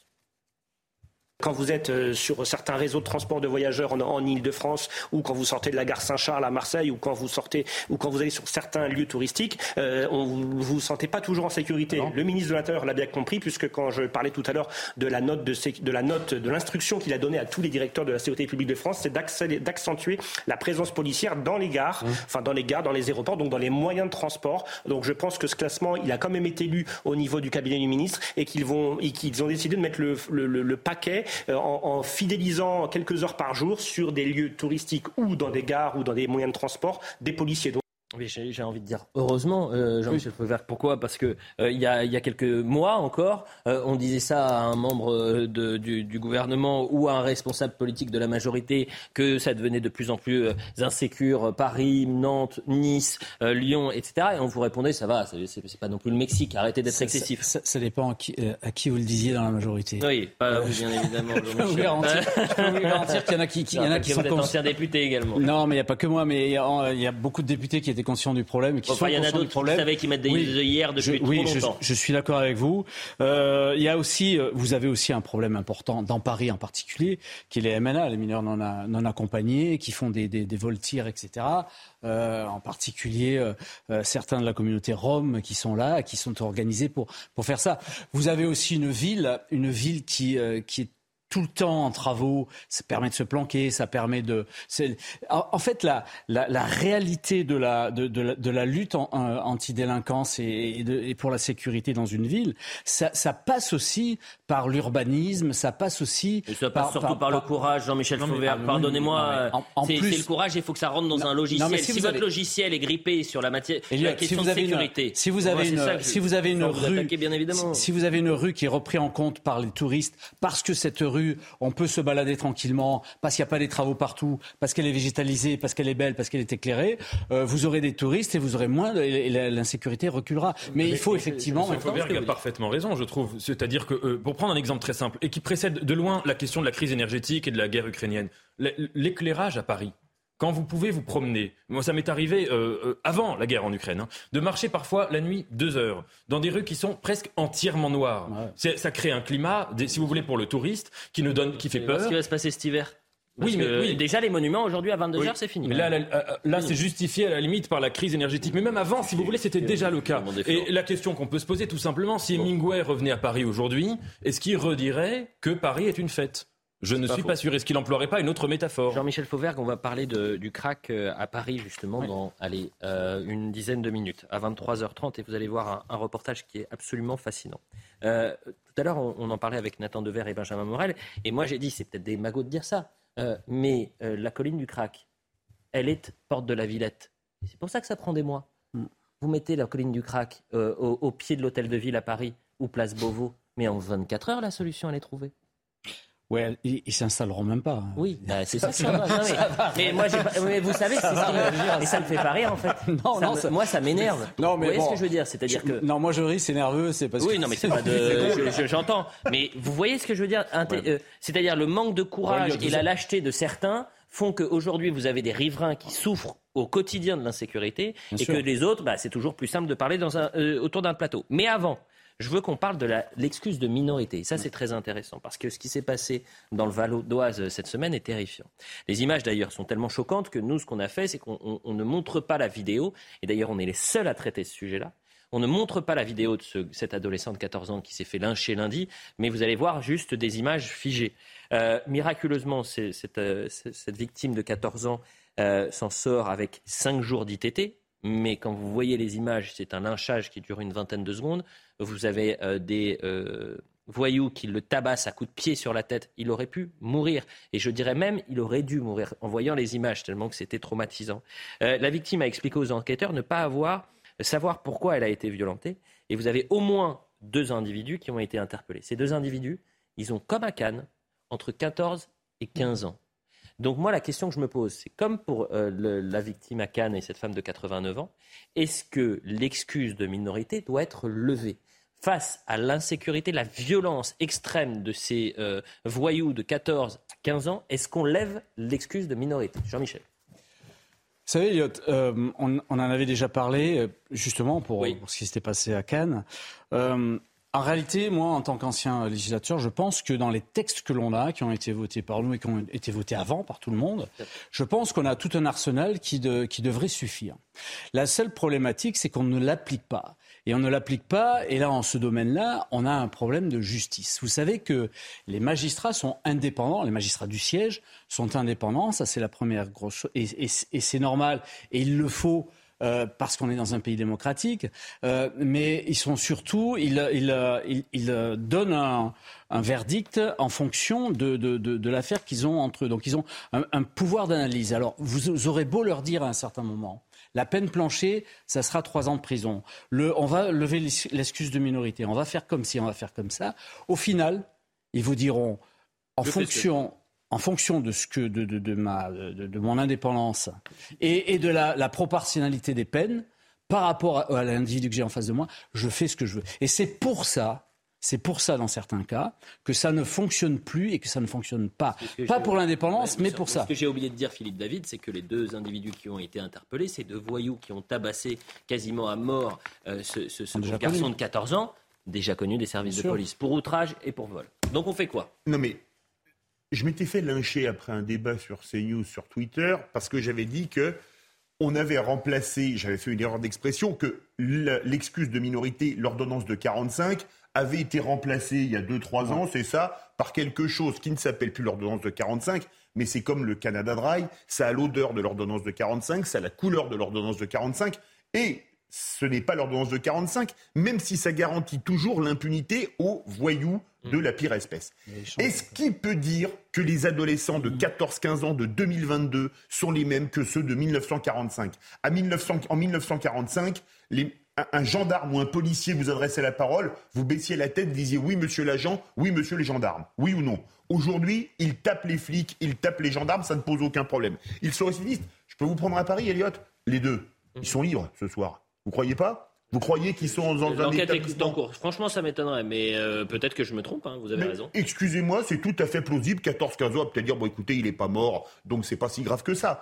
Le laxisme, parce que ces jeunes-là, gens qui sont multirécidivistes, ne pas les envoyer dans des centres fermés ou en prison, c'est un blanc-seing pour continuer. Et plus ça va, plus il continue, et plus c'est violent. Et demain, imaginez que le gamin soit mort, qu'est-ce qu'on dirait? Qu'est-ce qu'on dirait? On dirait que la justice a été laxiste de ne pas les avoir incarcérés pour les faits qu'ils avaient commis auparavant. Et ce que je vais vous dire, c'est encore plus euh, cynique, c'est que tous les médias en parleraient. Mais mais- mais il y a une omerta. Moi, Tous les médias en parleraient parce qu'il y, a- il il y a aurait eu un omerta- mort. Il y a une Il y aurait eu un mort. Alors là, tout le monde. en- Mais vous auriez eu des chaînes concurrentes avec, euh, 10, avec 10 caméras au pied de l'immeuble de, de, de- de la famille. Parce qu'il y aurait eu un mort. Mais dans les faits, les images sont tellement choquantes que là, on est quasiment sur, Ah, sur une attaque en règle. Pour moi, je veux c'est qu'on une écoute. tentative de meurtre avec les coups de pied en la tête. hein. On écoute Jean-Christophe Couvier, qui était notre invité hier. Et, et je vous dis, ce qui est terrifiant aussi, c'est qu'on est les seuls à porter ces sujets. On a retrouvé euh, cet agresseur grâce à la vidéosurveillance, et oui, encore la fameuse vidéosurveillance, comme quoi elle est très utile euh, malgré tous les détracteurs. Et puis euh, nos, nos collègues ont fait, des, ont fait une grosse opération euh, deux jours après. Euh, et donc euh, ils ont recoupé, ils ont retrouvé ce- cet individu, euh, ils l'ont arrêté, ils l'ont interpellé, et la personne a été déférée. Et ils sont prêts à, taper et presque tuer un individu qui a, qui a 90 ans, une personne, un grand-père, qui pourrait être leur grand-père, tout ça pour récupérer 10, 20, 30 euros. Donc voilà, c'est vraiment dramatique d'en arriver là, et cette drogue est un fléau. Nathan Devers, j'ai pas l'impression que c'était le bon son d'ailleurs, mais euh, c'est pas bien grave. Je pense qu'il revenait sur euh, la colline du Crac et euh, le nonagénaire qui avait été, qui avait été agressé le 9 septembre dernier 92 ans et qui est actuellement toujours hospitalisé. Mais sur cette violence qui est prégnante et sur l'excuse de minorité. Moi, la question, c'est est-ce qu'on condamne ces voyous de 14 à 15 ans comme s'ils étaient des adultes? La question que vous posez, Elliot, sur l'excuse de minorité, à mon avis, est une question très importante. Parce que dans l'état de droit, un des grands principes de l'état de droit, c'est qu'on ne juge que des gens responsables. C'est-à-dire des gens qui, quand ils ont commis des actes, quel que soit l'acte, avec discernement. Bien sûr. Discernement des valeurs du bien et du mal. Raison pour laquelle on ne juge pas euh, les, personnes, disons les fous, ou les personnes qui ont des problèmes de, relevant du psychiatrique. Alors, tout l'argument est de dire que quelqu'un qui est mineur, qui a moins de 16 ans, il n'a pas le discernement entre le bien et le mal. Mais là, dans le cas que vous citez, et c'est intéressant de partir d'un cas concret, parce que c'est autre chose que de lire le code pénal, quoi. Quelqu'un qui a 14 ans, à supposer qu'il soit dans un état psychiatrique assez sain, euh, euh, frapper quelqu'un à mort, le lyncher, euh, dans le but manifeste de l'assassiner, s'il y a des experts psychiatriques, vous voyez, est-ce que vous êtes, on en connaît tous des gens de 14-15 ans, hein, est-ce qu'à ce moment-là, on a quand même le discernement du fait de se dire que cet acte-là est mal? Donc la question qu'on peut se poser est une question à mon avis double. Est-ce qu'on ne pourrait pas penser aussi à individuer en fonction des, délits et des crimes, en fonction du discernement Et deuxièmement, il y a une catégorie dans le droit pénal que je trouve très intéressante, qui est la notion d'acte de barbarie. Mhm. Je ne sais pas si elle peut être retenue pour ces actes-là. Moi, je vais vous dire, par exemple, l'embuscade, elle est punie de 5 ans d'emprisonnement et de 75 000 euros d'amende. Lorsque les faits sont commis en réunion, les peines sont portées à 7 ans d'emprisonnement et 100 000 euros d'amende. En l'état, comme il y a réunion, puisqu'il y a plusieurs personnes, et si c'est cette, euh, ces, condamnations qui, euh, ou en tout cas ces chefs d'accusation qui sont portés sur ces, ces voyous-là, vous avez donc une personne qui pourrait au maximum, excuse de minorité, divisé par deux, trois ans et demi de prison. Mais euh, je crois que, enfin, moi je veux bien, je veux bien qu'on ait le débat sur l'excuse de minorité. Je suis pas sûr d'avoir une position arrêtée, mais je suis très utilitariste. Est-ce que vraiment ça va changer la donne? Quand vous avez un gamin qui fait ce type d'acte, en réalité, je ne suis pas sûr que sur cette table de chevet, il y ait le code pénal et qu'ils se disent attention, là, j'ai mon excuse de minorité, je vais prendre deux fois euh, moins la peine. En réalité, Elliot, il y a un sentiment d'impunité, mais ce sentiment d'impunité, il n'est pas lié à l'excuse de minorité. Il est lié au fait que vous ne sanctionnez pas la primo-délinquance, que vous avez une primo-délinquance qui, n'est pas, euh, qui ne fait pas l'objet d'une sanction précoce, et donc à partir de là, vous avez un sentiment qui s'installe. Moi, je veux bien qu'on fasse disparaître ça du code pénal comme par magie. Vous ne réglerez rien. Le problème n'est pas là. Je suis d'accord avec vous, Benjamin Morel, mais autour de ces euh, individus, il y avait une trentaine de personnes. Je peux vous assurer que si ces voyous qui ont quasiment tué cet enfant de 14 ans, qui l'ont lynché, les frappé et qui se retrouvent avec des peines de 5, 7 ou voire plus, ça va calmer les autres pour les prochains ça marche, ça marche jamais comme ça. Eh bah, ça marche jamais comme ça. rien ne marche. La publicité. On va parler du crack à Paris à 23h30. La publicité, on revient dans un instant. À tout de suite. La censure.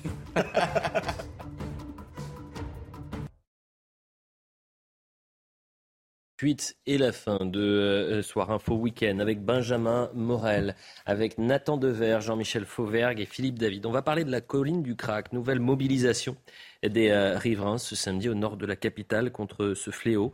Ça fait un an que le camp euh, qui était au jardin des Halles a été déplacé porte de la Villette, une situation que les autorités voulaient provisoire mais qui s'éternise. Insalubrité, insécurité, violence, les riverains ne peuvent plus. Vous allez voir le sujet euh, qui est absolument saisissant de Jeanne Cancard et Fabrice Elsner et on en parle après.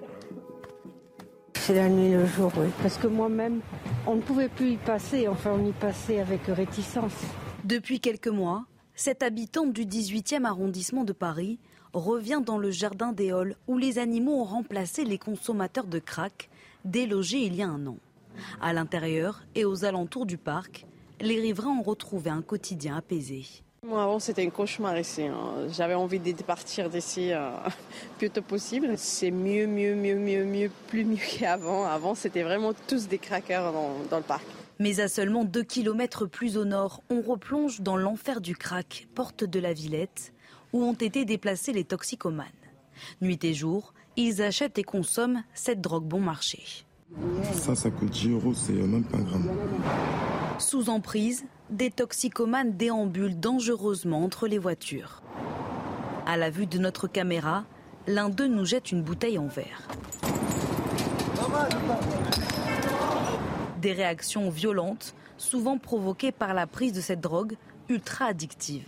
Devant ce supermarché, quotidiennement, des bagarres éclatent. Il y a quelques jours, le gérant a été blessé par l'un des consommateurs de crack et porte désormais des gants. bah, C'est pour euh, me protéger le minimum. Souvent, les gens, ils sont très violents. On a déjà eu des, des femmes, des hommes qui sortent des couteaux, qui nous menacent. Donc, euh, forcément, on a besoin de se protéger un peu. Pour tenter de trouver enfin une solution durable pour les riverains et les toxicomanes, une réunion doit avoir lieu début octobre entre le nouveau préfet de police de Paris et les maires concernés par le fléau. Alors, puisque depuis des mois, ils ne font que déplacer le problème.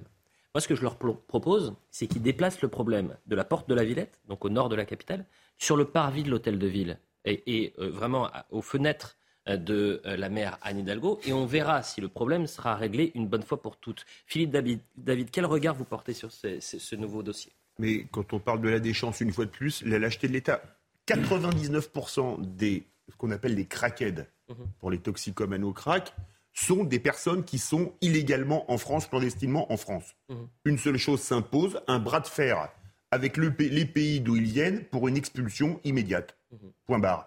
Les gens qui habitent autour n'ont pas à devenir les victimes d'une espèce de cours des miracles gigantesque qu'on déplace d'un kilomètre en un kilomètre. Mais l'autorité de l'État, vous savez, en France aujourd'hui, elle s'arrête au radar fixe. Hein. L'État, euh, on a quand même, et ça pour rééquilibrer, un ministre de l'Intérieur qui est le seul à avoir eu le courage de dire, écoutez, dans un an, ce mhm. problème, il est réglé. Donc il joue sa crédibilité, il, met, il engage sa responsabilité. Il a dit on a un an pour régler le problème. Dans un an, on sait comment on va faire. Le ministre de l'Intérieur qui l'a précédé, Jean-Michel l'a bien connu, Charles Pasqua, les promesses ah, n'engagent que ceux qui les reçoivent. Charles Pasqua, je pensais que vous parliez de Christophe Castaner. Jean-Michel Fauvergue, vous qui, sur le terrain, vous avez d'expérience, oui. gérer des, des, cas hein, de, de euh, de, de, crackers, mais c'était en Guyane. Si oui, moi j'étais euh, dans les années 2000, j'étais directeur départemental de la sécurité publique en Guyane, c'est-à-dire chef de la police à Cayenne. Et euh, comme vous le savez, le, les Antilles ont été frappées en premier par, par le crack et assez durement. Et à Cayenne, déambulés, des cracos. On appelle ça des cracos, non? Oui. Ce qu'on appelle ça au niveau des stupes. Et, et, et on avait un mal fou à les. D'abord, on les ventilait. Dans notre jargon, ça veut dire on les on les repoussait. Comme vous avez dit tout à l'heure, effectivement, on les repoussait sur d'autres secteurs et des secteurs moins urbanisés. pourquoi on les repousse en fait en réalité? C'est quoi cette technique-là? C'est de, pouvoir les mettre ailleurs, là où ils ne sont pas en contact ou peu en contact avec la population. Mais effectivement, on ne règle pas le problème. Et la, deuxième chose, on essayait de, de, les faire euh, euh, interner dans les, centres euh, spécialisés, mais il n'y avait pas de place et au bout de quelques jours, ils étaient dehors. Donc, tant qu'on continuera comme ça, on n'y arrivera pas. En fait, ce qu'il leur faut, les, les, à la, première prise, ça devient des grands malades. Ils ont des problèmes psychologiques graves. Ils deviennent violents aussi. Euh, ils ont une espérance de vie de 5 ans. Euh, il faut le savoir. Et donc, il, faut les interner pour leur bien, essayer de, les sortir de là si on peut, mais en tout cas les isoler. Il faut avoir le, courage. Mais là, là on peut parler de courage politique, certes, mais le courage aussi des populations et des opinions publiques de dire ces gars-là, on va les interner et on va tenter éventuellement de les soigner si on y arrive de manière à ce qu'il soit plus sur, Vous parliez de zones euh, où vous n'êtes pas en contact de la population. Là, le problème, ce n'est absolument pas le cas. Nous ne sommes pas dans un désert urbain, porte de la Villette, bien au contraire. Non, non, je vous parlais de ce qu'on toujours... Non, mais vous parliez de Cayenne, mais c'est toujours la même chose. C'est-à-dire qu'on va déplacer ces, ces, camps, euh, de ces zones-là, euh, chez les plus, les plus fragiles, ou de le cas chez les plus pauvres. Parce que vous savez que finalement, ils vont faire peu de bruit. Il faut les C'est ça qui est un Il faut les écarter de la voie publique. Aujourd'hui, vous avez un phénomène qui commence à toucher, entre guillemets, les, banlieues des grandes villes et même certaines campagnes. Donc, on peut, on peut s'inquiéter de l'avenir, entre guillemets, si on ne règle pas la situation maintenant. Et je rejoins tout à fait les solutions qui ont été évoquées tout à l'heure. C'est-à-dire que si jamais vous n'avez pas... Parce que moi, je veux bien qu'on... Déjà qu'on a du mal à obtenir des OQTF pour euh, des euh, gens qui sont en situation irrégulière et qui ne sont pas des crackers, bon courage pour trouver les laissés-passer consulaires pour ces gens-là. Donc, si jamais on ne les soigne pas, la réalité, il n'y a pas de solution. Si jamais on ne les soigne pas, demain, eh bien, vous aurez toujours cette, ce phénomène qui euh, ira de point en point ça marche pas et, qui, ça a un prix. fondamentalement, eh bien, euh, parce qu'on ne parle pas d'une grande masse de personnes. Aujourd'hui, on peut arriver. La France, qui est un pays développé tout de même. On écoute la maire d'Aubervilliers, s'il vous plaît, qui était euh, présente à la manifestation. Ça fait un an euh, que mes habitants euh, subissent euh, des nuisances. les habitants du, des rez-de-chaussée sont terrorisés parce qu'il y a des intrusions. les halls d'immeubles, les halls d'immeubles sont squattés. mon personnel de médiathèque ne sait pas comment faire parce que il y a des gens qui viennent, des, toxicomanes qui viennent se shooter sous les yeux, sous les yeux des enfants. ma police municipale qui avait déjà bien du mal et qui, pour qui on déployé des efforts pour améliorer le cadre de vie euh, se retrouvent submergés, mes services de propreté également. Donc là, au bout d'un an, euh, mais la colère gronde, euh, elle est, elle est intacte, notre détermination aussi, mais la situation s'aggrave de jour en jour. Si la colline du Crac n'est pas un exemple du grand déclin français, du grand déclassement français, je ne comprends plus rien, Nathan Devers. Je dirais qu'elle est un exemple aussi du, du grand on peut dire, lâcheté d'un certain nombre de décisionnaires politiques. Mmh. Euh, on a vu bien, parce que ce genre de cas, c'est des dossiers où il y a plusieurs responsabilités qui sont, si vous voulez, entrecroisées. Il y a la préfecture, il y a la mairie, il y a le ministère de l'Intérieur, et on assiste quand même à une partie très très habile. Il pourrait peut-être concourir aux Jeux Olympiques de ping-pong, hein, mmh. euh, euh, des décisionnaires qui disent, on a vu la maire de Paris venir plusieurs fois dire, oh là là. Bah, on a une belle équipe pour les JO entre les rameurs à la France Insoumise et le ping-pong du côté de la mairie de Paris et du ministère de l'Intérieur. Ça y est, on est rassuré. 2024, on est bon. On va avoir des bonnes médailles. Du, du, du saut. Euh, comment on appelle, du saut synchronisé du côté de, de, la, de la, majorité présidentielle relative. mais, mais en effet, voilà, c'est à ça qu'on assiste et c'est absolument euh, déplorable comme, comme, comme réflexe politique. On voit bien qu'il s'agit de prendre les habitants du nord de Paris pour des, pour des imbéciles, c'est-à-dire qu'on transfère comme ça et on les prend en otage. Vous avez parlé, j'étais tout à fait d'accord avec votre diagnostic sur les, sur les individus qui sont addicts au crack, mais on pourrait faire un diagnostic, si vous voulez, complémentaire.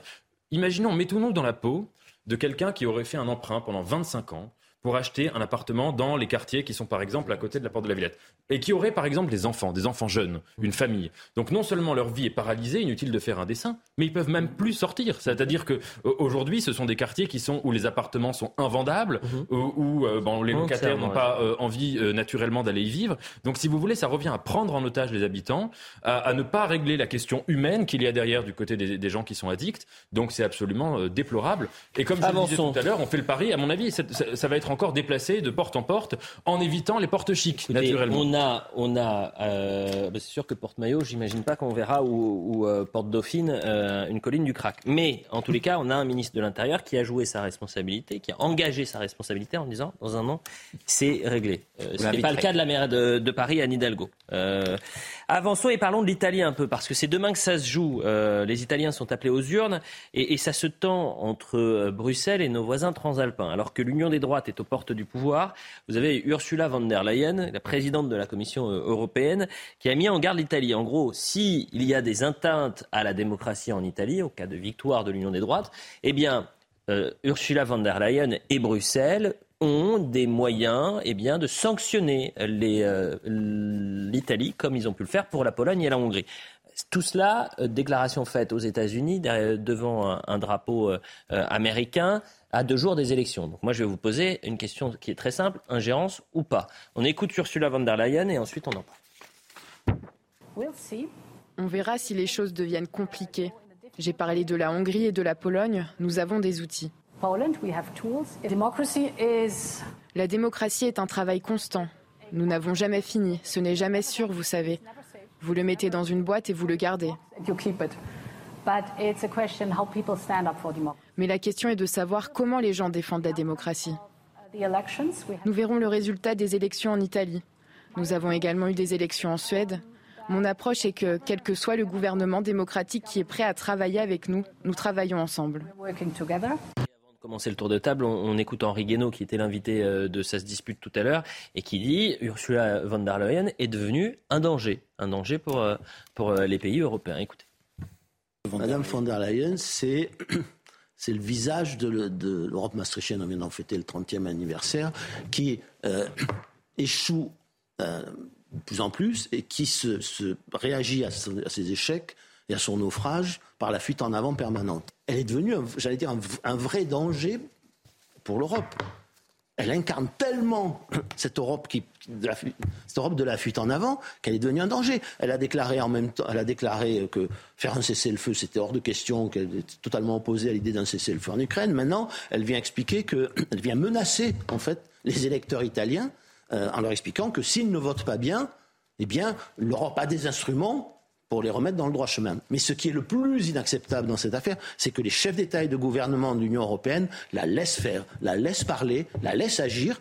Ursula von der Leyen est-elle un danger pour l'Europe Nathan Dever je trouve la déclaration de M. Guénaud assez étrange. Par ailleurs, je suis quelqu'un pour qui j'ai beaucoup d'estime, hein. mais euh, estimer face à cette situation, donc la veille des élections, que euh, le danger, ce n'est pas euh, une dirigeante politique italienne euh, qui euh, a déclaré il y a quelques années que Mussolini était le meilleur homme politique qu'on a vu depuis 50 euh, ans. Elle a dit ça à l'époque où c'était dans les, dans les 50 ans et que c'était un exemple pour elle. Ça, c'est pas le danger prioritaire, mais le danger vient de l'Union européenne qui estime qu'il y a un danger. Je trouve que là, si vous voulez, dans la priorité des problèmes, c'est une déclaration très étrange. Deuxièmement, la déclaration de Mme von der Leyen, elle est totalement contre-productive et à mon avis, elle explique aussi la montée d'une certaine extrême droite dans un certain nombre de pays européens. C'est-à-dire, euh, vous ne pouvez pas, euh, face à une situation comme ça, qui euh, est due à des processus extrêmement longs. Il faudrait revenir sur la généalogie de tout cela en Italie. Il y a eu M. Berlusconi qui avait détruit une certaine qui expérience Ursula politique. von der Leyen, Nathan Dever, pour se permettre deux jours avant des élections de menacer les électeurs italiens qui est-elle? C'est ce que je vous qui dis. est-elle? Ce n'est pas elle, elle a tort d'avoir parlé ainsi, d'avoir parlé ainsi, pardon, et c'est un réflexe qui est qui n'est pas Philippe dans l'esprit démocratique. Alors, Ursula von der Leyen, Henri Guénaud l'a justement rappelé, c'est également opposé à un cessez-le-feu à l'Ukraine. Les personnes qui sont sous les bombes vont être vraiment satisfaites de la- des propos de la présidente de la Commission européenne. C'est quand même très intéressant. Moi, j'adore quand on parle d'atteinte à la démocratie. Moi, j'ai connu une grande atteinte à la démocratie en France.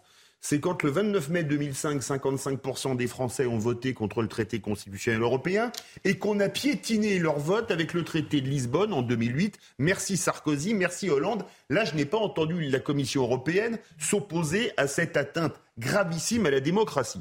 Et puis, il y a quand même une autre chose. Madame von der Leyen, on va utiliser des termes peut-être un peu triviaux, mais joue un peu les matamores. C'est amusant devant un drapeau américain. Peut-être ça me rappelle la pub d'une marque de disques, Paté Marconi, la voix de son maître.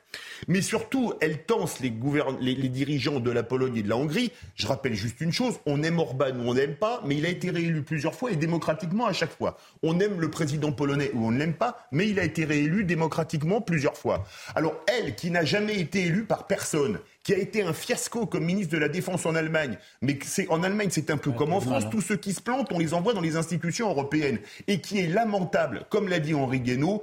euh, désolé, si avec ça, les gens ne deviennent pas tous eurosceptiques, c'est à désespérer. Bon, deux remarques euh, rapidement, mais la première remarque, c'est que je rejoins ce qui a été dit. L'Union européenne, c'est l'instrument des États. C'est ce qui doit permettre de faire des choses en commun pour arriver à changer notre environnement géopolitique. Or là, on a une Union européenne qui se retourne contre les États. C'est pas nouveau. C'est là que j'ai un point de désaccord avec, euh, avec Guénaud. Euh, Souvenez-vous, Juncker qui dit qu'il n'y a pas de démocratie contre les traités européens. On est là dans quelque chose qui, profondément aujourd'hui, devient fondamentalement nuisible à l'Union européenne elle-même. Et j'en viens à mon deuxième point. Mon premier engagement politique, c'était contre la Constitution européenne, justement, en 2005. Et à l'époque, le meilleur agent du non, il s'appelait Valéry Giscard d'Estaing, qui s'amusait à crever des ballons où il y avait marqué plan B dessus, en expliquant qu'il fallait quand même être extrêmement idiot pour voter non. Prenez les élections de 2019, j'invite tout le monde à taper sur un moteur de recherche Eurolapin. Les Eurolapins, c'est une sorte de clip totalement euh, tarabiscoté pour expliquer aux gens que être anti-européen, faites ça en rentrant chez vous, vous allez voir, vous allez beaucoup rire, que être anti-européen, en fait, c'est- pas être, c'est même pas être méchant, c'est être complètement idiot, décérébré. Et là, c'est ce qu'elle dit, Van der Leyen. Et donc, que vont faire les électeurs italiens qu'on méprise? Eh bien, il y a beaucoup plus de chances aujourd'hui qu'ils votent Mélanie qu'hier. Et ça, Ah c'est bah, ils viennent de gagner quelques sièges grâce à Ursula von der Leyen. Jean-Michel Fauvergue, le mot de la fin. Euh, maladresse extrême, déjà dans, l'endroit où elle est, de, faire une déclaration comme ça, euh, ensuite par les mots qu'elle emploie, même si euh, dans son langage, elle, voulait faire passer un message, et elle passe à côté de ce message, bien évidemment, qui est le message de dire la Commission européenne et l'Europe a les moyens de faire respecter le corpus européen euh, tel, tel, tel qu'il a été fixé par l'ensemble des États, et, de pouvoir éventuellement corriger à la, à, la limite euh, des, dérapages sur les démocraties. Mais effectivement, euh, les Suédois sont libres de choisir qui ils veulent, les euh, Italiens sont libres et démocratiquement de choisir qui ils veulent. Et c'est pas une, une, effectivement une ancienne une ancienne ministre de, de l'Allemagne, qui plus est de la, de la défense, quand, quand, on sait l'état de la défense en Allemagne, qui, peut s'opposer à ça et, une technocrate de la de la de l'Europe qui va s'opposer à ça. C'est très maladroit dans, dans, dans, dans l'endroit, le lieu et dans ce qu'elle a dit. C'est terminé. Je vous remercie tous les quatre pour cette émission et, je remercie toutes les équipes techniques euh, et euh, France Godfab qui a préparé l'émission ainsi que Lucas Bujutel. On va terminer cette émission quand même puisqu'on n'a pas eu le temps de parler de l'Iran sur une séquence. Je ne sais pas si vous l'avez vu sur les réseaux sociaux, bah, mais c'est une exactement. Euh, c'est euh, en hommage à cette euh, révolte qu'il y a après la mort de Macha Amini, 22 ans, arrêtée par la police des mœurs pour avoir porté mal porté son voile. Eh bien, une jeune iranienne a repris en persan le chant de révolte Bella Ciao, chanté et, par les partisans italiens pendant la Seconde Guerre mondiale. écoutez cette séquence et puis peut-être voilà rappeler que depuis la mort et, euh, de euh, Macha Amini, vous avez 140 personnes qui en Iran ont été arrêtées, plus de 60 femmes, et les manifestations ont déjà fait des, dizaines de morts. Donc on peut aussi penser à toutes ces personnes qui euh, essayent de tout simplement faire respecter leurs droits fondamentaux. Et on se termine sur cette image. Pendant qu'en France, de jeunes font des, font des vidéos pour remettre le... Vous avez raison. On termine sur cette image.